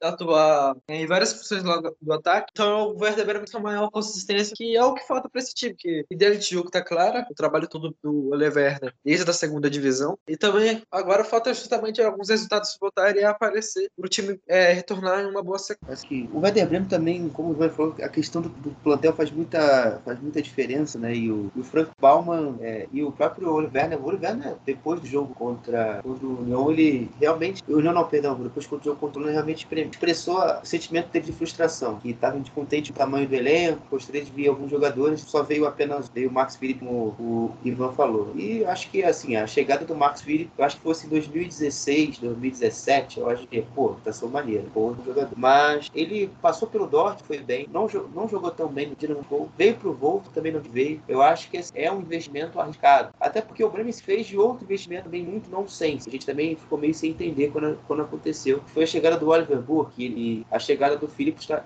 está intrinsecamente não, está ligado à saída do, do Oliver Burke pro Millwall, né, segunda divisão da Inglaterra. Então, é um Bremen que, com o elenco na conta do chá e o Oliver faz um trabalho fabuloso, eu acho que vai manter realmente ali onde está hoje, na décima, nona posição, no máximo. Mas, assim, do campo e bola, que eu ia acompanhar com atenção Colônia, foi, acho que aquele jogo até difícil avaliar, porque ali tudo estava dando errado, é um jogo foge totalmente a regra, eu não consigo nem contextualizar, se dizer, pô, esse jogo aqui o Werder Bremen é, realmente é, fez, pode ser contado como uma atuação horrível, sabe? Porque foram eventos assim, duas falhas individuais em menos de 10 minutos, o psicológico foi totalmente é, longe, foi muito ruim, e sem aumentar o bem, acho que as coisas degringolam com muita facilidade, é, uma, é obviamente é um vexame, mas eu acho que a análise fica muito mais prometida da gente tomar algo é, e, e o jogo contra o Wolves, muito pelo contrário, eu acho que até pelas, pelas impressões que o Bremen vinha apresentando, acho que me cativou a ver o jogo sábado. E eu vi, uma, eu vi coisas muito boas. Eu acho que o Werder Bremen que todo mundo viu durante boa parte da temporada. O Werder Bremen tem no fogo um elo de ligação do ataque muito forte, que tem no Ili Gruev, Gross, duas fortalezas assim para esses primeiros volantes combativos, pressionam, tensos, que recuperam a posse e ativam os contra-ataques muita qualidade. Tem um trio zagas que concorrentes da liga gostam de ter. Marco Riedel é ambos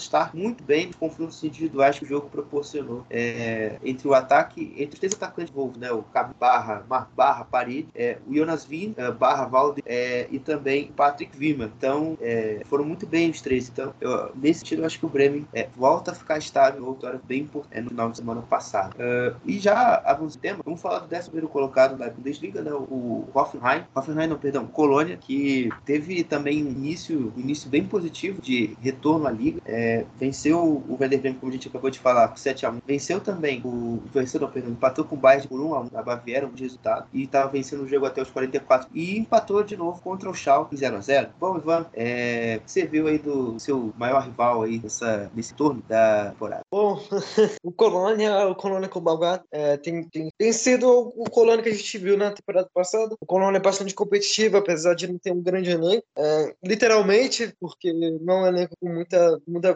variedade, não é um elenco muito amplo, a gente viu no caso do Bremen também. Mas enfim, é um, é um Colônia que, que tem retornado a sua, a sua melhor versão. O Balgarten é um time competitivo, um time muito físico, mas que também sai muito bem contra-ataque. É, e vê com o, o, o, Tigres, que é um jogador que tem surpreendido nessa segunda metade de temporada, nesses três jogos, tem feito algum, algum papel interessante. É, o Kais também tem sido um jogador interessante, o Skiri também tem, tem voltado de um bom nível da Copa do Mundo também. E eu acredito que o principal crescimento da, enfim, individual da equipe seja o Maiana, é, que é alguém que a gente vê nesse time Colônia é o, é o diferencial, porque é um jogador que tem feito seus gols importantes nessa equipe, mas que também, enfim, tem, tem uma qualidade 1 para 1 que o Colônia às vezes falta, porque nesse jogo de contra-ataque é, é, é, muito interessante ver um jogador com ele funcionando nesse, nesse ecossistema. Então o Colônia que tem, não só tomando, enfim, voltando a um bom nível ofensivamente, mas tem principalmente é o, é time que tem, que tem atuado bem, com o principal destaque, obviamente, a partida com o Bayern na Allianz Arena. A equipe defendeu muito bem sem a bola, enfim, quando, quando saiu com a bola, entrou ataque, faltou, faltou mais qualidade, mas enfim,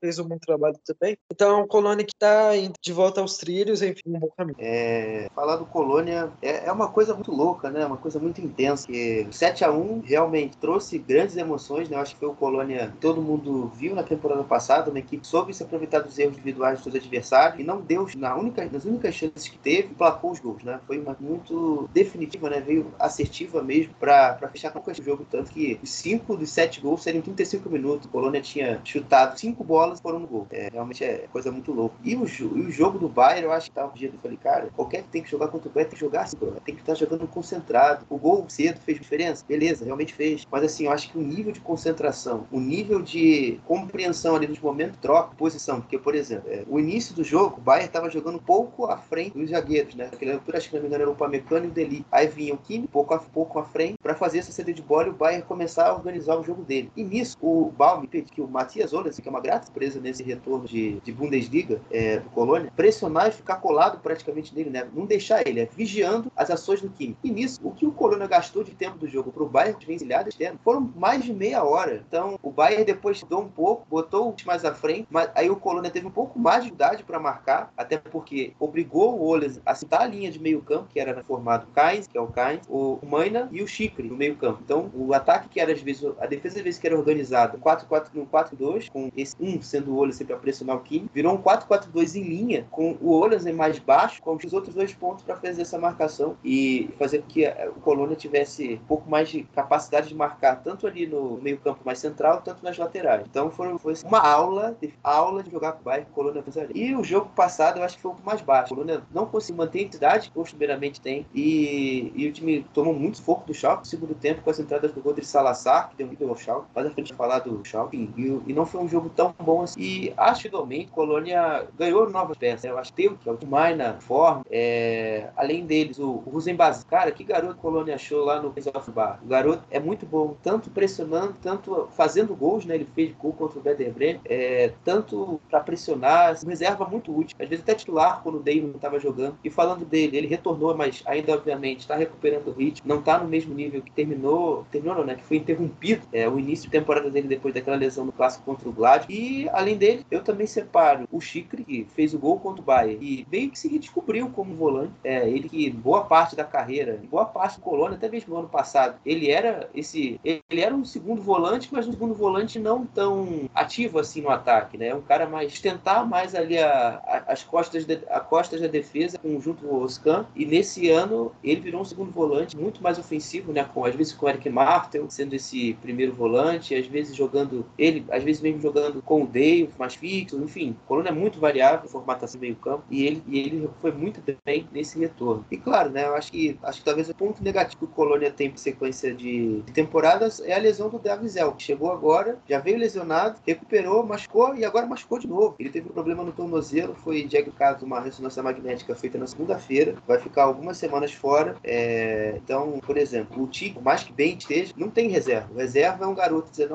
anos da base, que é o Jessil, do equipe 19 no Colônia, é... ou até mesmo o Adamian, que não encontrou no Colônia até agora. Então, acho que o único problema do Balma nessa temporada é de fato essa lesão. Bom, finalizado Colônia, o Hoffenheim. Esse também é um, acho que é um grande tema que tem, traz um grande problema também pra, a serem resolvidos, né? O Hoffenheim perdeu para o União Berlim por 3 a 1 é, empatou com o Stuttgart 2 a 2 no rodada 17 e voltou a perder nessa última rodada pro Gladbach. Então foram bem assim, resultados muito que não, não balançam o André Brettenreiter comando, mas colocam muito à prova aí o que o Rhein tem de potencial para a sequência da liga. Ivan, gostaria de escutar de você o que você viu desse Hoffenheim aí para a sequência da temporada. Bom, é, acho que minha impressão do Hoffenheim foi ruim, porque eu só, só cheguei a ver o jogo do contra o Gladbach, o jogo do Gladbach, e pelo que eu vi foi um Hoffenheim que estava muito desconexo no campo, porque não conseguia acionar o, o Dolberg e nem o Kramaric da mesma maneira, o Angelinho também não conseguia fazer, dar profundidade à equipe, é, e justamente tentar um cruzamento poderia dar, resultar em alguma chance pro Dolberg, que, é, que, era o,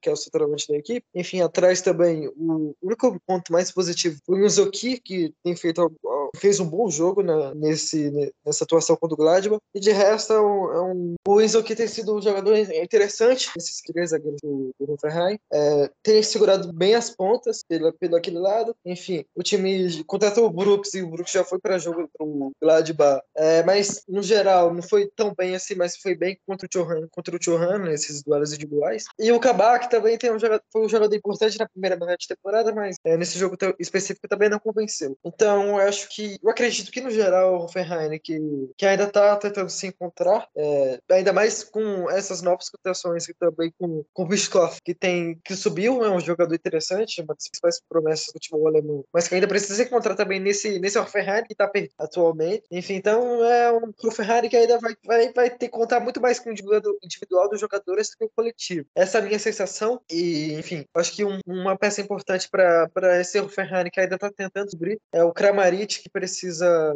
precisa melhorar bastante e voltou bem é, dessa, dessa pausa. De, enfim, da Copa do Mundo, que fez uma boa Copa do Mundo, e agora também. É, eu começo também falando do Kramaric. É, ele fez dois gols no clássico contra né, o Gladbach, final do jogo, é, e fez um gol no jogo contra o Gladbach. Né? Eu acho que o Hoffenheim, as únicas partes positivas tem é, é, o Kramaric, eu acho que e por que não o Bebu? O Bebu também marcou dois gols é, nessa retorno à, à liga e eu acredito que, perdão, o Kramaric não marcou gol contra o Gladbach, foi o Bebu que marcou. Mas é, ainda serve a, a minha fala de hoje. O Bebu tem um pouco mais de profundidade ao jogo do eu acho. Sem o Dabu, sem ele, e agora também sem o Ruter, faz muita diferença ter esse cara mais forte fisicamente, ter esse cara pode, pode pegar a bola e acelerar o jogo, acelerar em velocidade, ou às vezes até mesmo fazer uma parede, reter a bola, proteger, sustentar e deixar que se aproxime mais para ajudar, para ajudar e trocar o espaço, ganhe, ganhe, ganhe campo. É, é, o Bebu acho que é importante nisso. E além, claro, dos gols, eu acho que os atacantes do Hoffenheim, ele é um cara que pode irritar às vezes, perder gols bizarros, mas eu acho que o cara que mais tem capacidade de botar a bola dentro da casa. É, eu é aquele cara que mais que perca muito, vale a pena manter dentro, porque faz muito também. Então acho que, acho que são os pontos, acho individuais que o Hoffenheim tem alguma esperança para se agarrar, porque coletivamente realmente foram, principalmente a organização ofensiva, acho que muito dado. É, mas também tem, obviamente, tem que se levar em conta as lesões, né? Desde que o Hoffenheim retornou a, temporada, são pelo menos cinco lesões, tá? Até os jogadores estão fora. Cadeira Beck, Tila, Koff, Gaib. Então, simplesmente eu acho que Barkov, o Gag, são jogadores pais aí, toda essa organização ofensiva seja melhor, né? Eu acho que, por exemplo, o Brook chegou ao clube e o Volk são jogadores muito próximos, né? Eu acho que essa, os dois têm uma capacidade de passe muito boa, mas também de fazer com de campo com as ações da bola. Eu acho que essa troca foi uma positiva. Eu acho que quando o Brooks pegar novamente de jogo, vai ser, uma, vai ser um jogador importante dentro desse tema. É, o, o Christian Promer, como a gente já sabe, está machucado há algum tempo. Chegou o Delane e acho que também é um jogador que vai ajudar bastante de pegada, de marcação. Eu acho que ele é um pouco abaixo em relação ao Promer. Então, o Promer é um volante que é muito completo, né? Tanto pressiona bem, como chega bem à frente. O Delane é um jogador é, mais sujo, os brasileiros gostam de falar. Eu até usei a expressão aqui no programa. Um jogador mais de combater, mais físico e tal. Eu acho que isso pode também ajudar, né? Porque o Hoffenheim tem problemas também na É uma equipe que, por mais que pressione alto, deixa um espaço atrás, tem ninguém para parar os elementos ataque. E, às vezes, uma falta faz mais necessário para você pausar o ataque, você fazer o Pérez, reagrupe, faça, recupere o livre campo. Então, acho que pode ser um, um jogador a, a, ser decisivo nessa, nesse ponto. Sobre as chegadas de inverno, é, realmente o Dolberg, para mim, ainda não convenceu, é, é, é verdade. É um jogador que, para a necessidade que o Hoffenheim precisa, talvez precisasse ter um pouco, ter um pouco mais apurado essa questão da, da sustentação da posse, a retenção da posse, estava tentando jogar muito costa,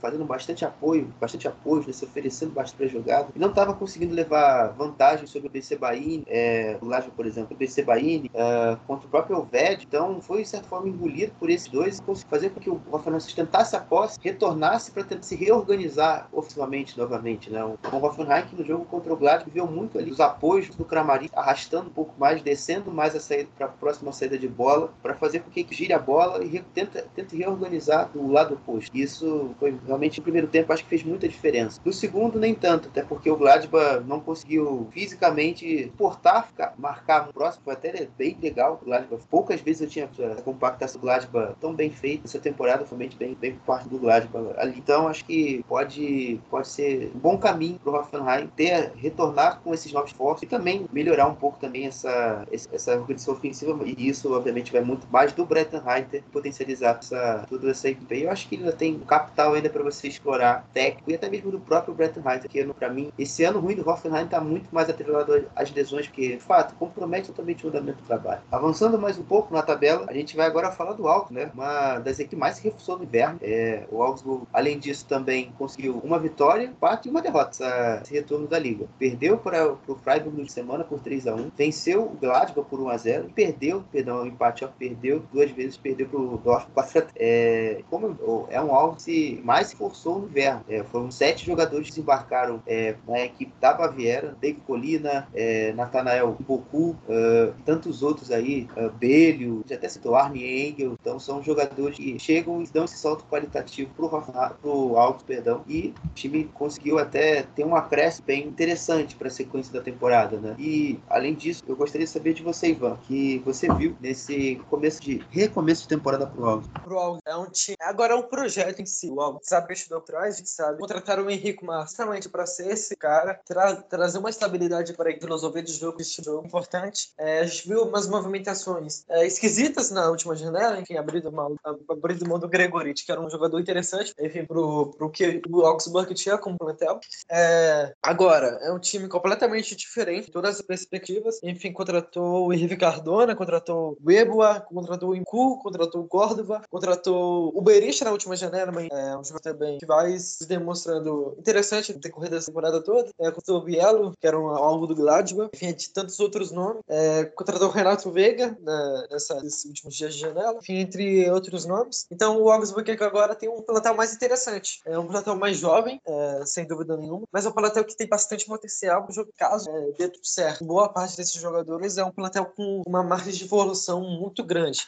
E o Augsburg, pela situação que está na tabela, é uma situação difícil ainda, ainda, tem, ainda não tem tanta margem é, pro, pro Borrom, que é o 16 colocado da zona do playoff. Mas é o Augsburg que, caso a gente consiga ter mais sorte no resultado, é, que nem tem, tem, tem tido desempenho, tem tido desempenho bom, satisfatório, é, vai ser o Augsburg que vai ser interessante de ver com o projeto para as próximas temporadas. Mas ainda precisa ficar um pouco em alerta pela situação. A Bundesliga não é. Cara, eu acho que o Augsburg faz gostar dele um pouco por causa do Rico Massa, que é um time que realmente, cara, acho que, por exemplo, o trabalho do Massa já tá bem mais maduro, começou a temporada. É, enfim, mas voltando ao que eu queria falar que o Augsburg faz por conta do trabalho, porque é, o amigo, o, dono do Augsburg, né, o investidor do Augsburg, não é nem chega a ser dono, mas investidor do Augsburg, é amigo do grande, fabuloso John Tech. O cara falou isso nas últimas, vamos lá, 120 horas.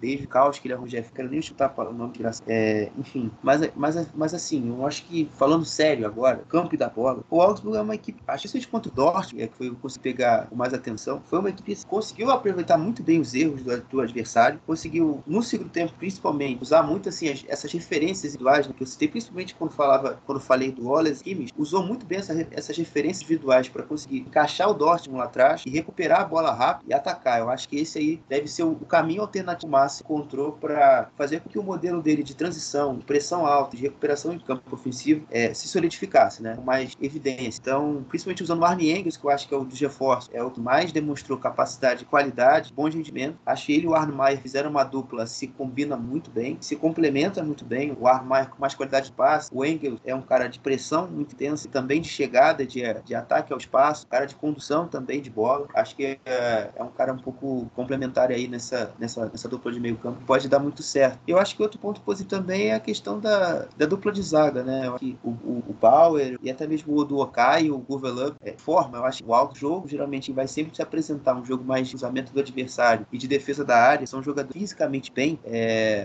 dão ao por outro nível ali de estabilidade. E além, claro, baita goleiro pro, nível que o Alves tem hoje. Eu acho que também esses reforços aumentam mais a competição interna, né? Que é uma coisa que os treinadores aqui no Brasil gostam muito de falar, é, entre seus jogadores. Isso, obviamente, melhora o plantel, né? É, embora o Alves tenha passado por alguns falcos né, no início de, de, de, retorno da liga, principalmente contra o Dortmund, né? Que você perdeu o, o Cardona, que já era uma ação, ao Rubem Vargas já tinha machucado. Então, mas ainda assim, acho que o time do Alves, acho que dessas sete contratações, você mexeu mais de meio time, você, você vai conseguir ter um nível bem melhor daquele que começou a temporada e principalmente daquele que terminou a temporada. Acho que é um Alves que vai conseguir ficar na Bundesliga e demonstrar tudo, um nível bem mais competitivo mostrou nos 12 anos, 13 anos que o Alves habita a Bundesliga. Agora avançando, falando do né, o 15 colocado da tabela, a gente já está quase é, fechando já o, o programa. É, falando agora do né, Stuttgart que com Bruno Labadia, novo treinador, é, empatou os seus dois primeiros jogos é, por, por um por 2 a 2 contra o Hoffenheim na rodada 17 e outro por 1 a 1 contra o Mainz na rodada 16. Perdeu para o Leipzig na sexta-feira, na rodada 18, mas venceu ontem o Paderborn pela Copa da Alemanha na Bacia das Almas, do jogo 90, com o gol do Serru Girassi, venceu em 2 a 1 é, Ivan, é, você pode falar aí sobre aí para essa sequência da temporada? Bom, é o Stuttgart, que é, que é uma equipe que se comentar isso, que enquanto o trabalho do Labadia tem sido importante, é, é inegável que o time teve uma melhora, mas, mas em um parâmetro geral, é uma que ainda falta muito, falta resultado, ainda falta justamente esse, uma equipe ser mais madura quanto, quanto ideia também, porque o Stuttgart desde o início da temporada sofreu várias rupturas, tanto em campo, a saída do Pellegrino Matarazzo, tanto fora de campo, o Start também saindo, enfim, agora tinha um trabalho é, de algumas semanas do auxiliar, auxiliar técnica substituindo o Matarazzo, e depois, depois veio o Labadia como assistente de São Paulo. Então é o, é o Stuttgart também, enfim, na premissa do Augsburg, contextos diferentes. Do Augsburg não, do Hoffenheim, contextos bastante diferentes. É um time que ainda vem tentando se curar. Agora vai estar tá sem o Armada, que é um jogador que se demonstrou importante na temporada, mas que foi vendido uma boa quantia agora, é, rumo a primeira. Então é o Stuttgart que ainda falta maturidade. Falta, enfim, justamente converter bons minutos que teve início do jogo contra o Leipzig em gols. O time precisa, precisava sobretudo de resultados, é, mas só tem conseguido entregar bons desempenhos. Então acredito que falta, falta isso pro uma, uma, maior, uma maior assertividade na frente e, enfim, algumas vitórias sujas, como, como também gostam de falar lá no Gostei de vitórias sujas, realmente eles gostam de falar bastante isso. O Heidenheim, então, na segunda divisão, que mais faz isso aí hoje, é que gosta de, não, não que eles sejam sujos de violentos, mas que gosta de prender a gente. Mas é, o Stuttgart é basicamente isso mesmo, né? Eu, eu consegui acompanhar bastante jogos do Stuttgart, fiquei bem feliz com isso. É, o Arramada é um jogador que, inicialmente, é, com o Labadia, estava fazendo parte da nova organização do meio-campo, né? Porque já trazendo até dados mais táticos, o Stuttgart jogava muito com três zagueiros, se o nosso ouvinte se relembra, agora passa a jogar numa linha de quatro, com o meio-campo formado pelo Atacarazó, Endo e o Arramada, durante boa parte dele sair. E o Arramada, ele jogava, alternava muito, né? Com o Endo, que ponto do campo ele ia estar. Se ele ia estar mais na altura ali da, do círculo central ou se ele já está mais perto ali da grande área. Da grande área não, ali do, da meia-lua. Então, enfim, era. Eles alternavam muito posicionamento para fazer com que o Stuttgart tivesse alguma, alguma fluidez nesse jogo de posse de bola que o, o Precisa melhorar do ponto de vista geral. Então, isso, isso ele fez bem, tanto que apareceu é, ajudando bastante ali no jogo contra o Mainz e também no jogo contra o Hoffenheim. Ele até chegou a marcar o gol do, do 2 a 1 e depois ele estupidamente foi expulso. Eu acho que ele, nesse ponto, é o que mais deixa, mais deixa, mais deixa a desejar, porque ele foi, além de ser estupidamente expulso, é, ele comprometeu o resultado final e também no jogo do Mainz, ele comete o pênalti que origina o empate do Mainz, uma curva marcada do VAR. Então, assim, ele é ao mesmo tempo protagonista e ao mesmo tempo vilão. Então, acho que no fundo é uma troca, você, muito positiva para tudo. Até porque ganhou o Genk. Haraguchi, para mim, na opção do Arramada, é muito melhor. Vai entregar muito mais, até porque qualidade passe, qualidade é, técnica. O Haraguchi é muito melhor, e além de ter o Endo como companheiro, os dois são japoneses e tal. Esse entrosamento facilita muito mais. E acho que outro ponto também que dá para destacar dessa nova organização do Stuttgart é a questão dos laterais. A gente, eu já vi já duas formatações de laterais bem diferentes, com o Naftey e com o no jogo contra o Hoffenheim e no jogo contra o quem meu Deus, o Mainz e já contra o Leipzig ele já colocou dois laterais de ofício. O é um volante, o Anton zagueiro. E no jogo contra o Leipzig ele colocou dois laterais de ofício, né? o Wagnerman e o Stenzel. O Wagnerman que é até de lateral direito, de origem jogou na esquerda pela lesão dos ossos. Uh, e você vê que a equipe tem agora com esses dois, né, com os laterais de ofício, tem mais profundidade, tem capacidade de chegar ao e, e gerar mais perigo de gol. Com o Anton e com o Narten, por não serem laterais de ofício, eles alternaram muito, né? Principalmente no jogo contra o Mainz. No primeiro tempo, um ficava mais preso para fazer essa, formar essa defesa junto aos zagueiros, no caso o Ito e o Dino de Mavropanos, e outros geralmente tinha o corredor, né, o, o, lado do campo mais livre, como por exemplo o Narten teve no segundo tempo, deixando o Anton mais fixo. E no primeiro tempo, mais o contrário, é o Narten mais fixo o Anton mais livre para poder se associar com os Illas naquele jogo. E, enfim, no segundo tempo, o Narten com o. Até os Illas, porque o Silas tocou de corredor com o Thiago Tomás. E, enfim, depois dessa. enfim, depois dessa longa explicação de mudanças que o Labadia promoveu aí no, no Stuttgart, ainda assim é uma equipe que precisa melhorar a taxa de conversão de chances, porque no jogo contra o Mainz era um jogo que facilmente o Stuttgart poderia ter marcado gols, teve chance e não fez. É, no jogo do Leipzig, poderia ter saído na frente com Castanaras e mudado totalmente a história do jogo e não fez. Então eu acho que isso aí é um ponto principal. Tanto que eu acho que a chegada do, do Gil Dias também tem uma certa relação. Ele veio do Benfica, o Stuttgart perdão, desembolsou um milhão de euros para contar com ele. E acho que a expectativa é que ele marque mais um pouco de gols em relação ao Thiago Tomás, principalmente. Porque o TT é um jogador muito criativo, tem muito potencial, mas que a finalização não é muito forte dele. Ele já perdeu vários gols, tudo que poderia ter resolvido os jogos, muito mais tranquilidade. E hoje eu acho que a única esperança no time nesse quesito é o é, E me impressiona muito como esse francês encaixou muito bem na cintura do campo. É um cara que não só tá ali dentro da área para marcar o gol no momento preciso, mas é o cara que sai, dá um passo o Atakarazori, a própria Ramada, quando tá sem opção para sair jogando. Ele tá em todos os pontos do campo ali do ataque. Acho que é um atacante que o Stuttgart fez até uma, uma venda muito boa do Calais e melhor ainda. E, enfim, acho que partindo dessas bases, claro, uma defesa melhor ainda, que já, já se mostrou com o Labadie, porque no jogo de estreia contra o Mainz, me impressionou muito o nível de intensidade que o Stuttgart empregou no campo. Você viu ali o time focando, recuperando muita bola no campo ofensivo, isso que originou o gol do, do 1 a 0 E no jogo contra o Leipzig, já com uma outra estratégia, jogando uma defesa mais média, mais baixa, uma altura do bloco mais baixa, meio campo, às vezes até mesmo bem mais próximo à sua linha, próximo ao seu gol. O time se mostrou muito compacto até o 1 a 0 e não deixou muito, somente usou Boslai, né, aqueles jogadores que já estou aqui lá na fala do Leipzig, e o Olmo, brincarem de jogar bola. E isso já foi muito bom. Acho que o Stuttgart só tem a crescer com, com, essa, com esse trabalho do Labadie. São pontos e argumentos muito positivos que ele trouxe aí para essa equipe. E claro, a organização geral do clube, eu acho que também vai ajudar bastante. Um pouco mais de tranquilidade para o Vogemuth, o Labadia trabalhar não vai fazer mal a ninguém. Já que o Klaus Vogel, uh, Mislintat, uh, na temporada, temporadas atrás, o Thomas Hitz pega sempre colocando o clube em ebulição ao, aos montes. Eu acho que o que mais o Stuttgart precisa é tranquilidade para fazer esse trabalho. Depois dessa aula que eu dei, confesso, sem falsa modéstia, é, vamos falar agora do Borro, que é o 16 colocado, o primeiro que está na ação de playoff de rebaixamento. Bom, o Borro começou a, o retorno da liga dando esperança ao torcedor. É, venceu por 3 a 1 uma vitória muito boa contra o Hertha Berlim, mas depois veio jogos fora de casa contra o Mainz, na última rodada deu por 2 e a derrota contra o Bayer Leverkusen, um pouco mais dentro que por 2 a 0 na Bahia na rodada 17. Bom, Ivan, é, o que você pode falar do Borro aí para nós?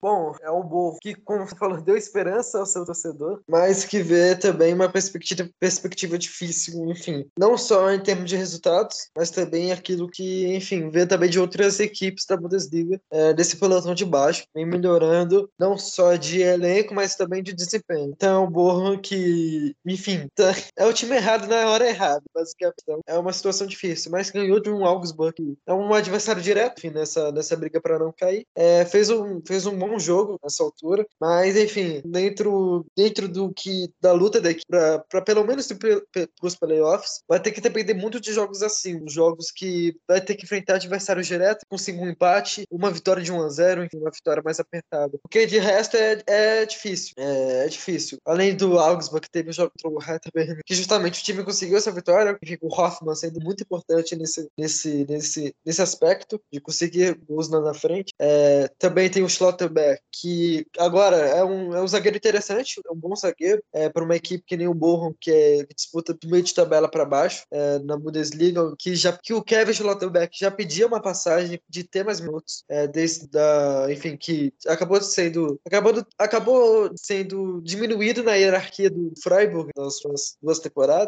Então, é o Bochum que justamente vai focar nisso, vai focar em partidas é, que tem em confrontos diretos, equipes do meio para brigar contra o rebaixamento na Bundesliga. Enfim, vai apostar muito em uma melhora defensiva com o Riemer, com o próprio Stoltenberg, o Danilo Soares também. É, vai apostar no Foster, no meio campo, no Ozila também, no Hoff. Então vai ser, vai ser, vai ser o Borrom mais focado nesse sentido. E quem sabe, acho que o principal foco da equipe é se manter na posição que está agora, ou quem sabe beliscar uma posição acima de playoff ou se manter diretamente fora da zona. Olha, né? É, o Ivan definiu como time errado na hora errada. Eu também vou nessa linha. O Borro tá tentando ainda nadar contra a, contra, contra a maré, que foi o que a gente já sabe todos os problemas que originam desde o verão. E agora eu acho que nessa janela de dezembro, janeiro, foi um time mais que dar o passo, principalmente internamente. Por exemplo, chegou o Mark Leto para ser um auxiliar ao Fábio Patrick Fabiano esportivo. É, o clube contratou ontem mesmo Scout, vem do Roto Mais S da terceira divisão. Então é um clube que está tentando se organizar para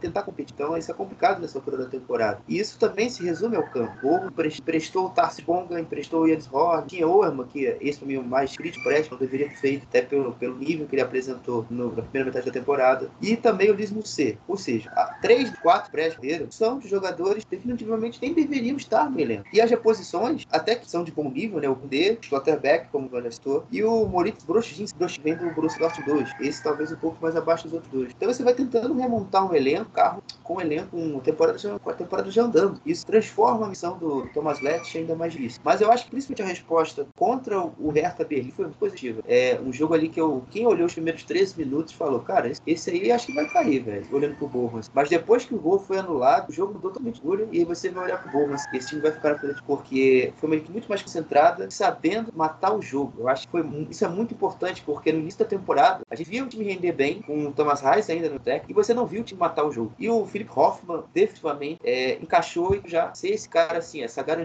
que é o que o Bournemouth perdeu um pouco sem o Poulter e sem o Locadia. Então acho que esse, esse jogador específico vai, vai conseguir fazer com o Bournemouth ainda mantenha bastante competitivo. Até porque não só pelos gols, pela questão totalmente peso da organização ofensiva que ele tem, a organização ofensiva do Bournemouth que ele tem. É um papel muito parecido no, no, no Bremen, por exemplo. É um jogo de bola longa, vai lá, Rock, puta com o zagueiro, ganha o embate. Você espera companheiros chegar para começarem a trabalhar a posse. E assim vai. E aí, e aí o Burro consegue fazer um, ter um rendimento legal. E isso aconteceu com bastante frequência no jogo contra o Hertha. Foi o que trouxe o resultado. Agora, é, os jogos fora de casa definitivamente são um problema. Você não pode ficar mantendo essa, esse percentual de derrotas absurda fora de casa, que é ficar na primeira divisão. O Borro não arrancou fora de casa, só arrancou três pontos, só ganhou um jogo de 10 que ele. Então, isso é um rendimento ruim. Que o Borro ainda tem alguma pretensão, além de não ficar aí, precisa melhorar fora de casa. Embora agora a Castroff Strasser tenha tornado de novo caldeirão e garantir pontos. É outro ponto também que é, que é bastante relevante. É nessa retorno do Borro a Bundesliga, retorno do Borro à temporada. Aqui na temporada passada, por exemplo, o Borro era quase intransponível ali e nessa temporada, ainda que tardiamente parece esperar, é, seu estádio, um grande alçapão, uma grande garantia. E agora, já avançando o tema, vou falar do, acho que o clube mais caótico desse janela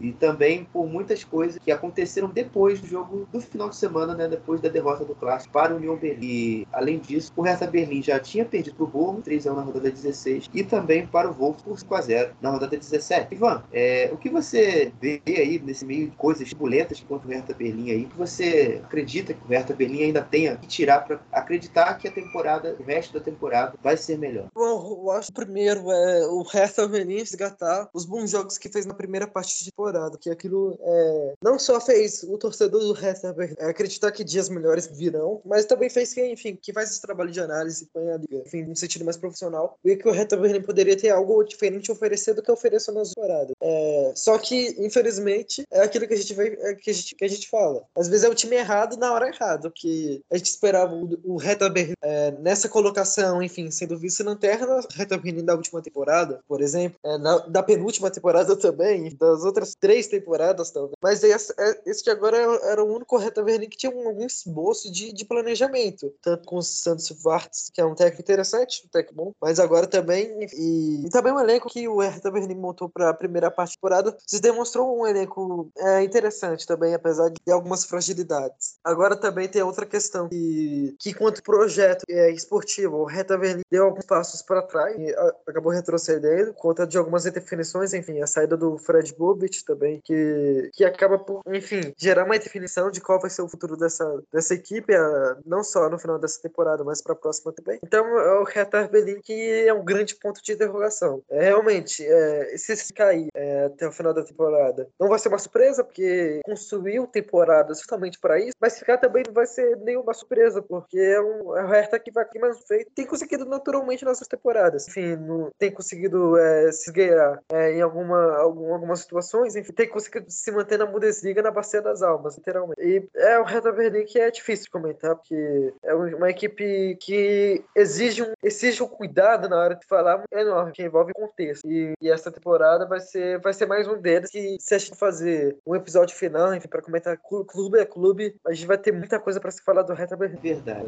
Já começando logo, sem muito tempo. Acho que assim, a ideia Fred Bobbitt e Hertha Berlim papel, acho que era uma ideia de gênio. Acho que é essa palavra que Fred Bobbitt trocou um projeto esportivo consolidado no Eintracht para pegar uma equipe que estava vislumbrando um bom futuro, né? Tanto que o Hertha Berlim, até a temporada passada, tinha uma frase do seu estádio: Die gehört zu de Berlim, ou seja, tudo pertence a Berlim, mas referência ao clube, ao clube Hertha. Então, é, ali naquela altura era uma, uma, sacada de gênio, mas o tiro saiu pela culatra. Fred Bob e Hertha foi um casamento feliz. Essa é a grande verdade. Isso já dá para citar principalmente pela, pelas escolhas. É, Justin Camp, é, Lee, o, o, o Dong, Dong Yun, que veio da Coreia do Sul, Yoveti, Boateng, é, deixa eu lembrar também, Mark Oliver Ken, uh, o zagueiro, o zagueiro Benkovic, Benkovic, o camisa 5 do Hertha Berlim, eu confesso que eu esqueci. É, tantos outros jogadores, o Maulida, que até saiu agora por Rei, é, são apostas que não funcionaram. Não funcionaram definitivamente. O Hertha Berlim não funcionou nessa, nessa experiência. Claro, cada um com seu motivo, né? O Maulida por lesões, o Boateng é, pelo mesmo motivo, uh, o, o Jovetic também pela estabilidade. Então, é, não dava para seguir, né? Eu acho que o Kai Bernstein talvez escolheu o momento errado Eu acho que se ele tinha um pouco mais de ação, era para ter demitido antes. Tanto, por exemplo, a história que Fred Bob tinha para a DFB, o Bierhoff, é, ele, aquilo ali eu acho que ia trazer o Bobit optasse pela DFB e inclusive chateou o Bob pelo que a imprensa demais relata. É, seria, acho que o, o acho que o melhor cenário para o Kai Bernstein, porque ele conseguiria ter mais tempo para trabalhar na, com uma nova gestão e também poder organizar melhor as diferenças de inverno é, do clube. Daqui a pouco a gente vai entrar nas diferenças de inverno, tem bastante coisa. É, e seguindo o raciocínio. Então, é, ele, o, o Kai Bernstein definiu essa, esse lance do da DFB com o Bobit é um via,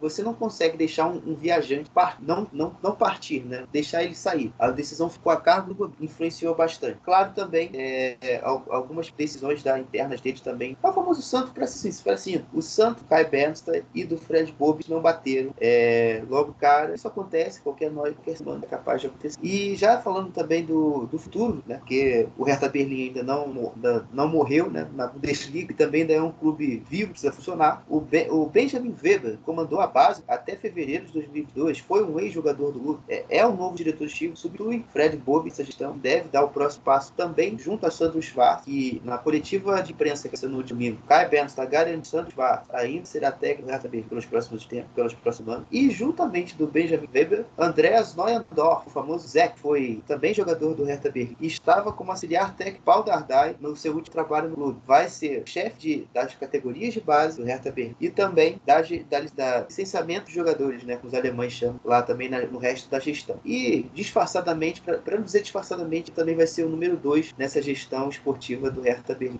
Bom, e agora a gente falando da janela, é, assim, o Hertha Berlim, como eu já estou dizendo desde o, desde o início, é, um, é, uma situação meio bizarra, porque, por exemplo, acho que o Gustavo, o Hertha Berlim focou em quatro alvos para serem tratados nessa janela de Berlim. Nesses últimos dias, já com Weber no comando. Gautier Rai, ponto esquerda, joga na França. Westergaard, que joga no leste, Leicester da Inglaterra. É, um volante, que seria o Amalá, Santos da Darliège. E o, Ma o Max Philip, foi pro Werder Bremen. Então, o Amalá fracassou na janela, porque ele gostaria de dar ao Valladolid da, da, da Espanha, e porque lá ele entraria companheiro de seleção marrom. E, por um acaso, a 777, dona do Vasco da Gama, Sevilha do Genoa, também controla o Standard Liège. E tentou oferecer mais dinheiro é, para o Amalá vir ao Hertha, já que o Hertha e a 777 vislumbram formar uma parceria, né, onde a 777 seria o um novo laço, seria o um novo comandante. Mas nem conversinha da 777, o Hertha Berlim atraiu o Amalá para o clube. Dada a segunda opção, sorte foi o Toga Tiger, que no fim das contas foi o, foi o único jogador que veio. Mas para continuar a história bizarra, bom, a gente já falou aqui do Max Phillips, que foi pro Werder Bremen. Foi pro Werder Bremen. Um atacante não foi tentado como opção. As outras posições, o zagueiro, o Westergaard recusou. Não. A segunda opção foi o Marvin Vida, que é quase que torcedor, declarado em Berlim. E o Gladbach também, que o jogo não quis liberar. Então, o planejamento você com o zagueiro foi pro espaço. Você já não tinha um atacante e você ainda não tinha um ponto. Por quê? Porque o Maolida foi pro Reino. E você, fora o, o Luke Bach, você só tem o Sheva. E não tem mais ninguém. E agora vai ficar sem mais ninguém. Que simplesmente o Karim Belarabe, que era uma segunda opção, ao Gautier Heim, que eu já tinha citado lá no começo, chegou a fazer exames médicos no Hertha Berlim. Do nada desistiu da contratação. Também não veio. Ou seja, uma coisa, o Hertha Berlim tinha seis altos, seis, seis altos, nem cinco não quiseram e um veio. Então, amigo, o trabalho do Zé e do Weber, além da reorganização interna do Hertha, é recuperar o Hertha enquanto instituição, porque é, é duro você chegar nessa altura, ninguém ali na esquina te querer. É, é uma situação bem, bem chata e acho que só o campo vai conseguir trazer as respostas necessárias para o Hertha Berlim conseguir sair dessa situação. Até porque o próprio Santos Vaz já provou que tem condições de mostrar isso. O time, por exemplo, que eu acho que nesse retorno da liga só jogou 13 bolas, foi os 13 contra o Borgo, fazendo aquilo que, que o Hertha Berlim sabe fazer bem. Às vezes, pressionar alto, recuperar a bola no ataque, apostar no jogo, jogo, jogo pelos lados com os pontos, né? No jogo contra o foi o Sherran. Foi uma boa alternativa, inclusive. E no outro lado, jogando muito mais, mais, muito mais ansiado, o Boed e o, e o Rista. E, e, fazer com que também o Kanga marque gols e recupere a confiança. É, de certa forma, é, impacto,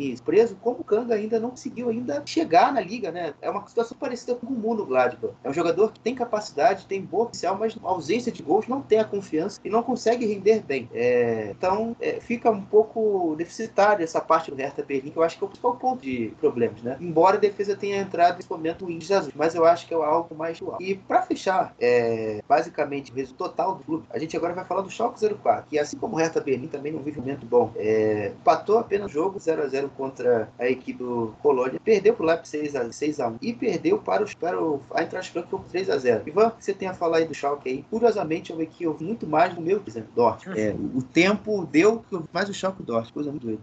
Bom, eu vi algumas partidas do Schalke, enfim. É outro time com a situação. É, não vi esse, eu só vi, eu só não vi o jogo contra o Colônia, o último 0 a 0 é, Curiosamente, o melhor jogo do Schalke em termos de resultados. É, agora falando, agora falando do Schalke, é, contra o Leipzig, contra o Frank, é, uma, é, é um Schalke que ainda que nem os outros casos, tanto tanto de de Morrum quanto para de Hertha também, a gente tenta se reencontrar minimamente para, enfim, tentar entregar um desempenho que seja no mínimo sustentável, porque é um time que ainda enfrenta muita dificuldade, porque, enfim, ainda tá tentando encontrar a sua melhor formação, não só em estilo, mas também de peças. O Kuzuki tem sido um dos principais jogadores dessa equipe, uma, uma excelente surpresa para o Schalke, é, porque é um jogador muito interessante. Enfim, o Frey também tem, tem sido uma boa, uma surpresa ok, porque, enfim, apesar de ter estar contribuindo gols, é um jogador que tem brigado bastante tá na frente. Então, o Schalke que tem uma situação muito delicada, mas que ainda não está perdido. Ainda tem uma margem de curta, enfim, em relação ao primeiro fora da, da zona de rebaixamento. Então, é o Schalke ainda, ainda busca essa, essa melhora que precisa vir, que, que é uma situação difícil, muito mesmo. Então, é. Enfim, e é decepcionante por aqui, porque se imaginava um Schalke melhor ajustado nessa, nessa altura do campeonato, após o início de temporada completamente perdido com o Frank Kramer. A gente imaginava que o Thomas Reis teria feito o trabalho mais consolidado até agora. E, claro, a gente esperava o Schalke voando, é, com desempenho assustador, longe disso também. Mas, enfim, a gente esperava um Schalke um pouco mais consolidado do que é a equipe para a temporada. Porque o Schalke ainda não conseguiu achar um ponto, ponto de partida, um ponto que parasse. E a gente olhasse, bom, o Schalke tem uma base para sair daqui, para melhorar é, o desempenho, enfim, melhorar o time todo. Então é uma situação muito delicada do Schalke. Eu vou discordar do amigo, acho que eu acho que agora o Schalke começa a ter sim um ponto de partida assim. Eu acho que pelo menos o Thomas Reis já entendeu que o time dele é composto pelo Yoshida, o Brana, o,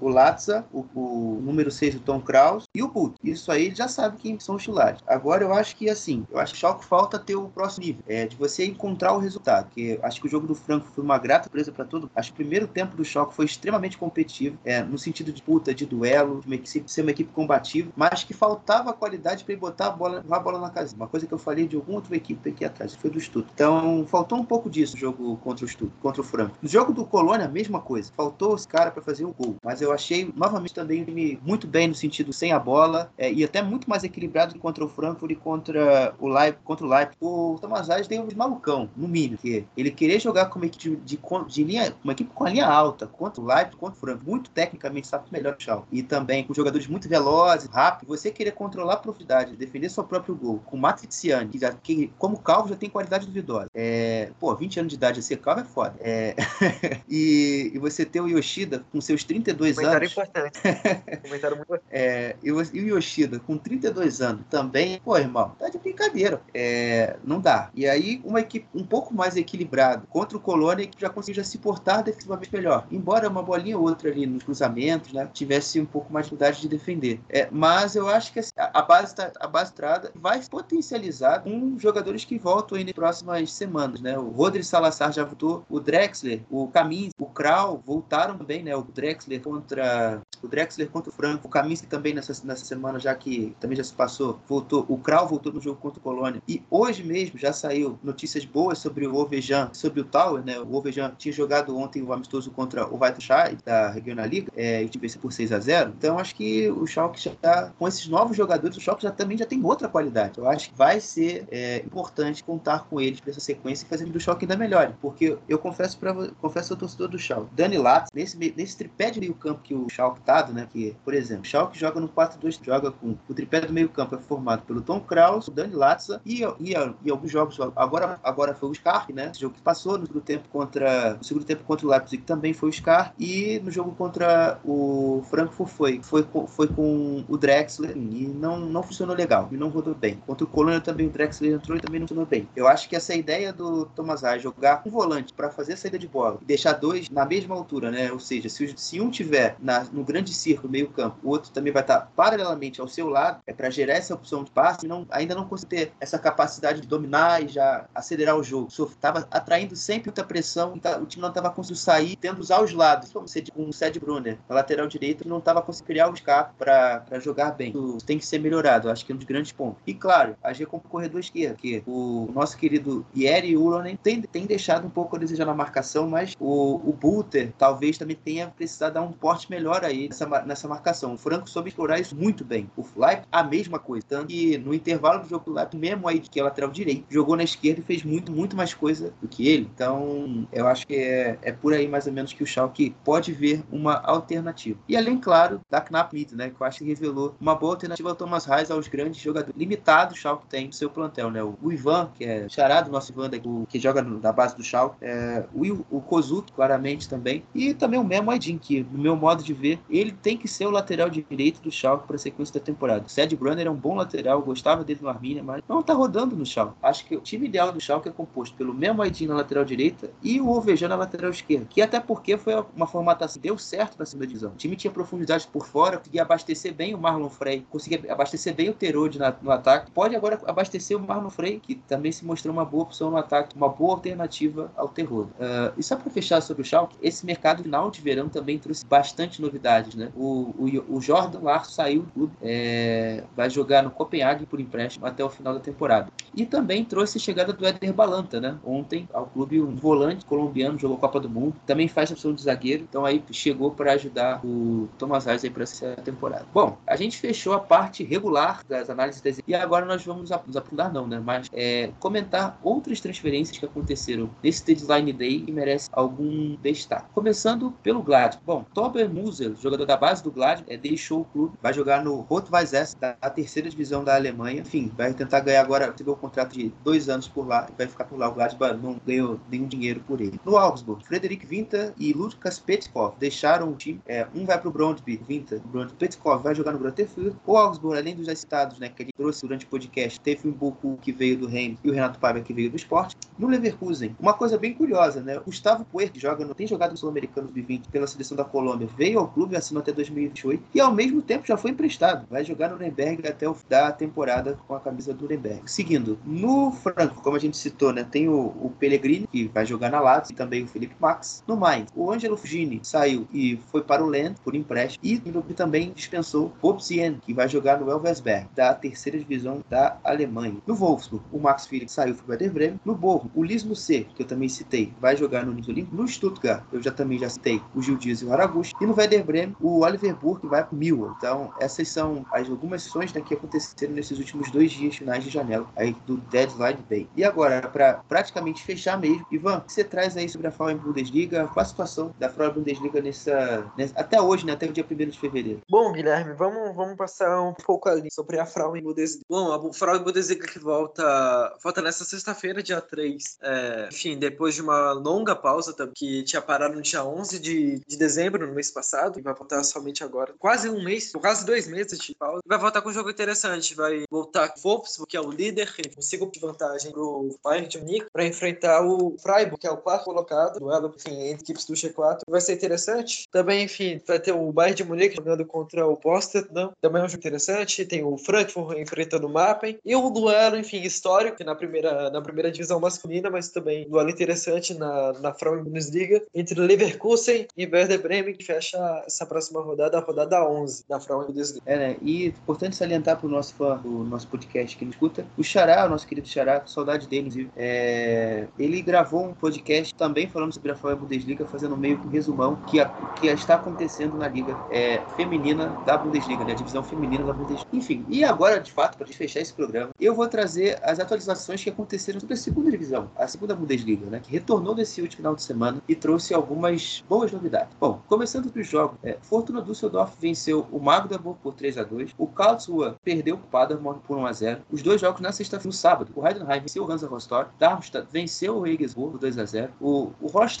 de virada, venceu o Grater por 2 a 1 e o Kaiserslautern, também de virada, venceu o Hannover por 3 a 1 Já no domingo, na estreia de Fabian Hutzeler, treinador de São Paulo, venceu o Nuremberg por 1 a 0 é, O Sandhausen também venceu o Arminia Bielefeld por 2 a 1 no, no, no domingo. E para fechar a rodada, o Hamburgo venceu o Braunschweig por 4 a 2 é, As destaques gerais aqui desse jogo. Acho que a vitória consistente Fortuna Düsseldorf contra o Magdeburg. É, primeiro tempo, um jogo muito louco, muito caótico. O segundo tempo, o primeiro tempo foi muito chato, né? Porque as duas equipes estavam marcando bem e se apenas se organizar, o jogo foi muito mais definido pelos erros individuais do Magdeburg, são tantos, pela qualidade técnica muito ruim do plantel de treinador Cristiano. No sábado, o, o, o fez um tempo muito forte contra o Great é, colocou, conseguiu encaixar melhor o seu jogo, né? Com o Fábio Riz um lado, é, usando muita bola parada, né? Tanto dois são de zagueiros, Roqueval e Simon Logan, de cabeça, dois, então também conseguiram incomodar o Furt nessa bola aérea. E o Furt tinha começado bem o jogo, conseguiu sair na frente também, é, com um gol pitoresco, é, marcado pelo Dixon Abiyama depois de falha do goleiro do Rosten Kiel. E no domingo eu consegui acompanhar a Sandhausen e O Sandhausen que recuperou o campeonato é, e venceu o Bielefeld. O Bielefeld, infelizmente, eu acho que é um postulante forte a cair para a Liga e com um desempenho muito ruim durante o primeiro tempo. É, o time fez até um gol com, a, com o Andrés Andrade, mas muito pouco realmente. Questão de organização de jogo, você vê um time que se a bola não chega no Robin Hack, nada sai, nada cria, muitas jogadas, né? Embora muitos lançamentos, casos, para entrar o Brian Lage não é um definitivamente um jogador com grande técnica para ajudar até mesmo na segunda divisão. Uh, o Yannis Zerra também no segundo tempo deu tanta assistência, o time incomodou muito mais depois do intervalo, com a partida, entrada é, do Corbetianu, que chegou agora no inverno, é, é, deu um pouco mais de esporte ao Lepinica, que também entrou no segundo tempo ao, ao Basiliades ao Robin Hack para criar coisa. E o Sandhausen, na dupla de irmãos, né, Kinzon, conseguiu jogar muito bem, é, pressionando alto, esperando bem a bola. O Alois Farr, desde a temporada passada, já está no comando do Sandhausen. Parece ter reorganizado esse 4-2 na defesa, pressionando alto, esperando toda hora a bola, fecha o jogo fora, né? Usando muito o Framberg, que foi emprestado do Alves, é, parecia destaque pelo outro lado também, com muita força pelo lado esquerdo, com o, o Christian Kinzon, que originou o segundo gol também do,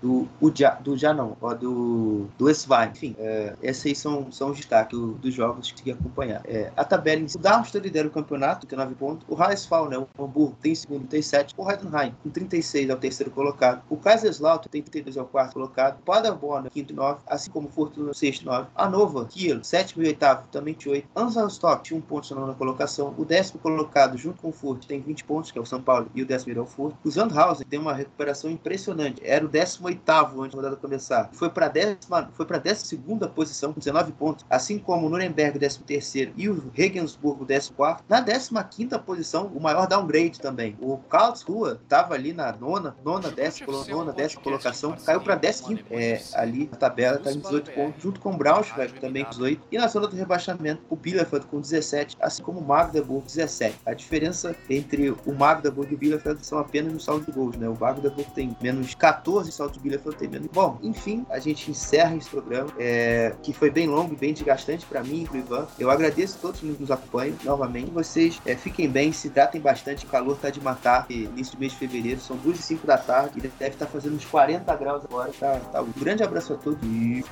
caralho, deu quase 3 horas da porra.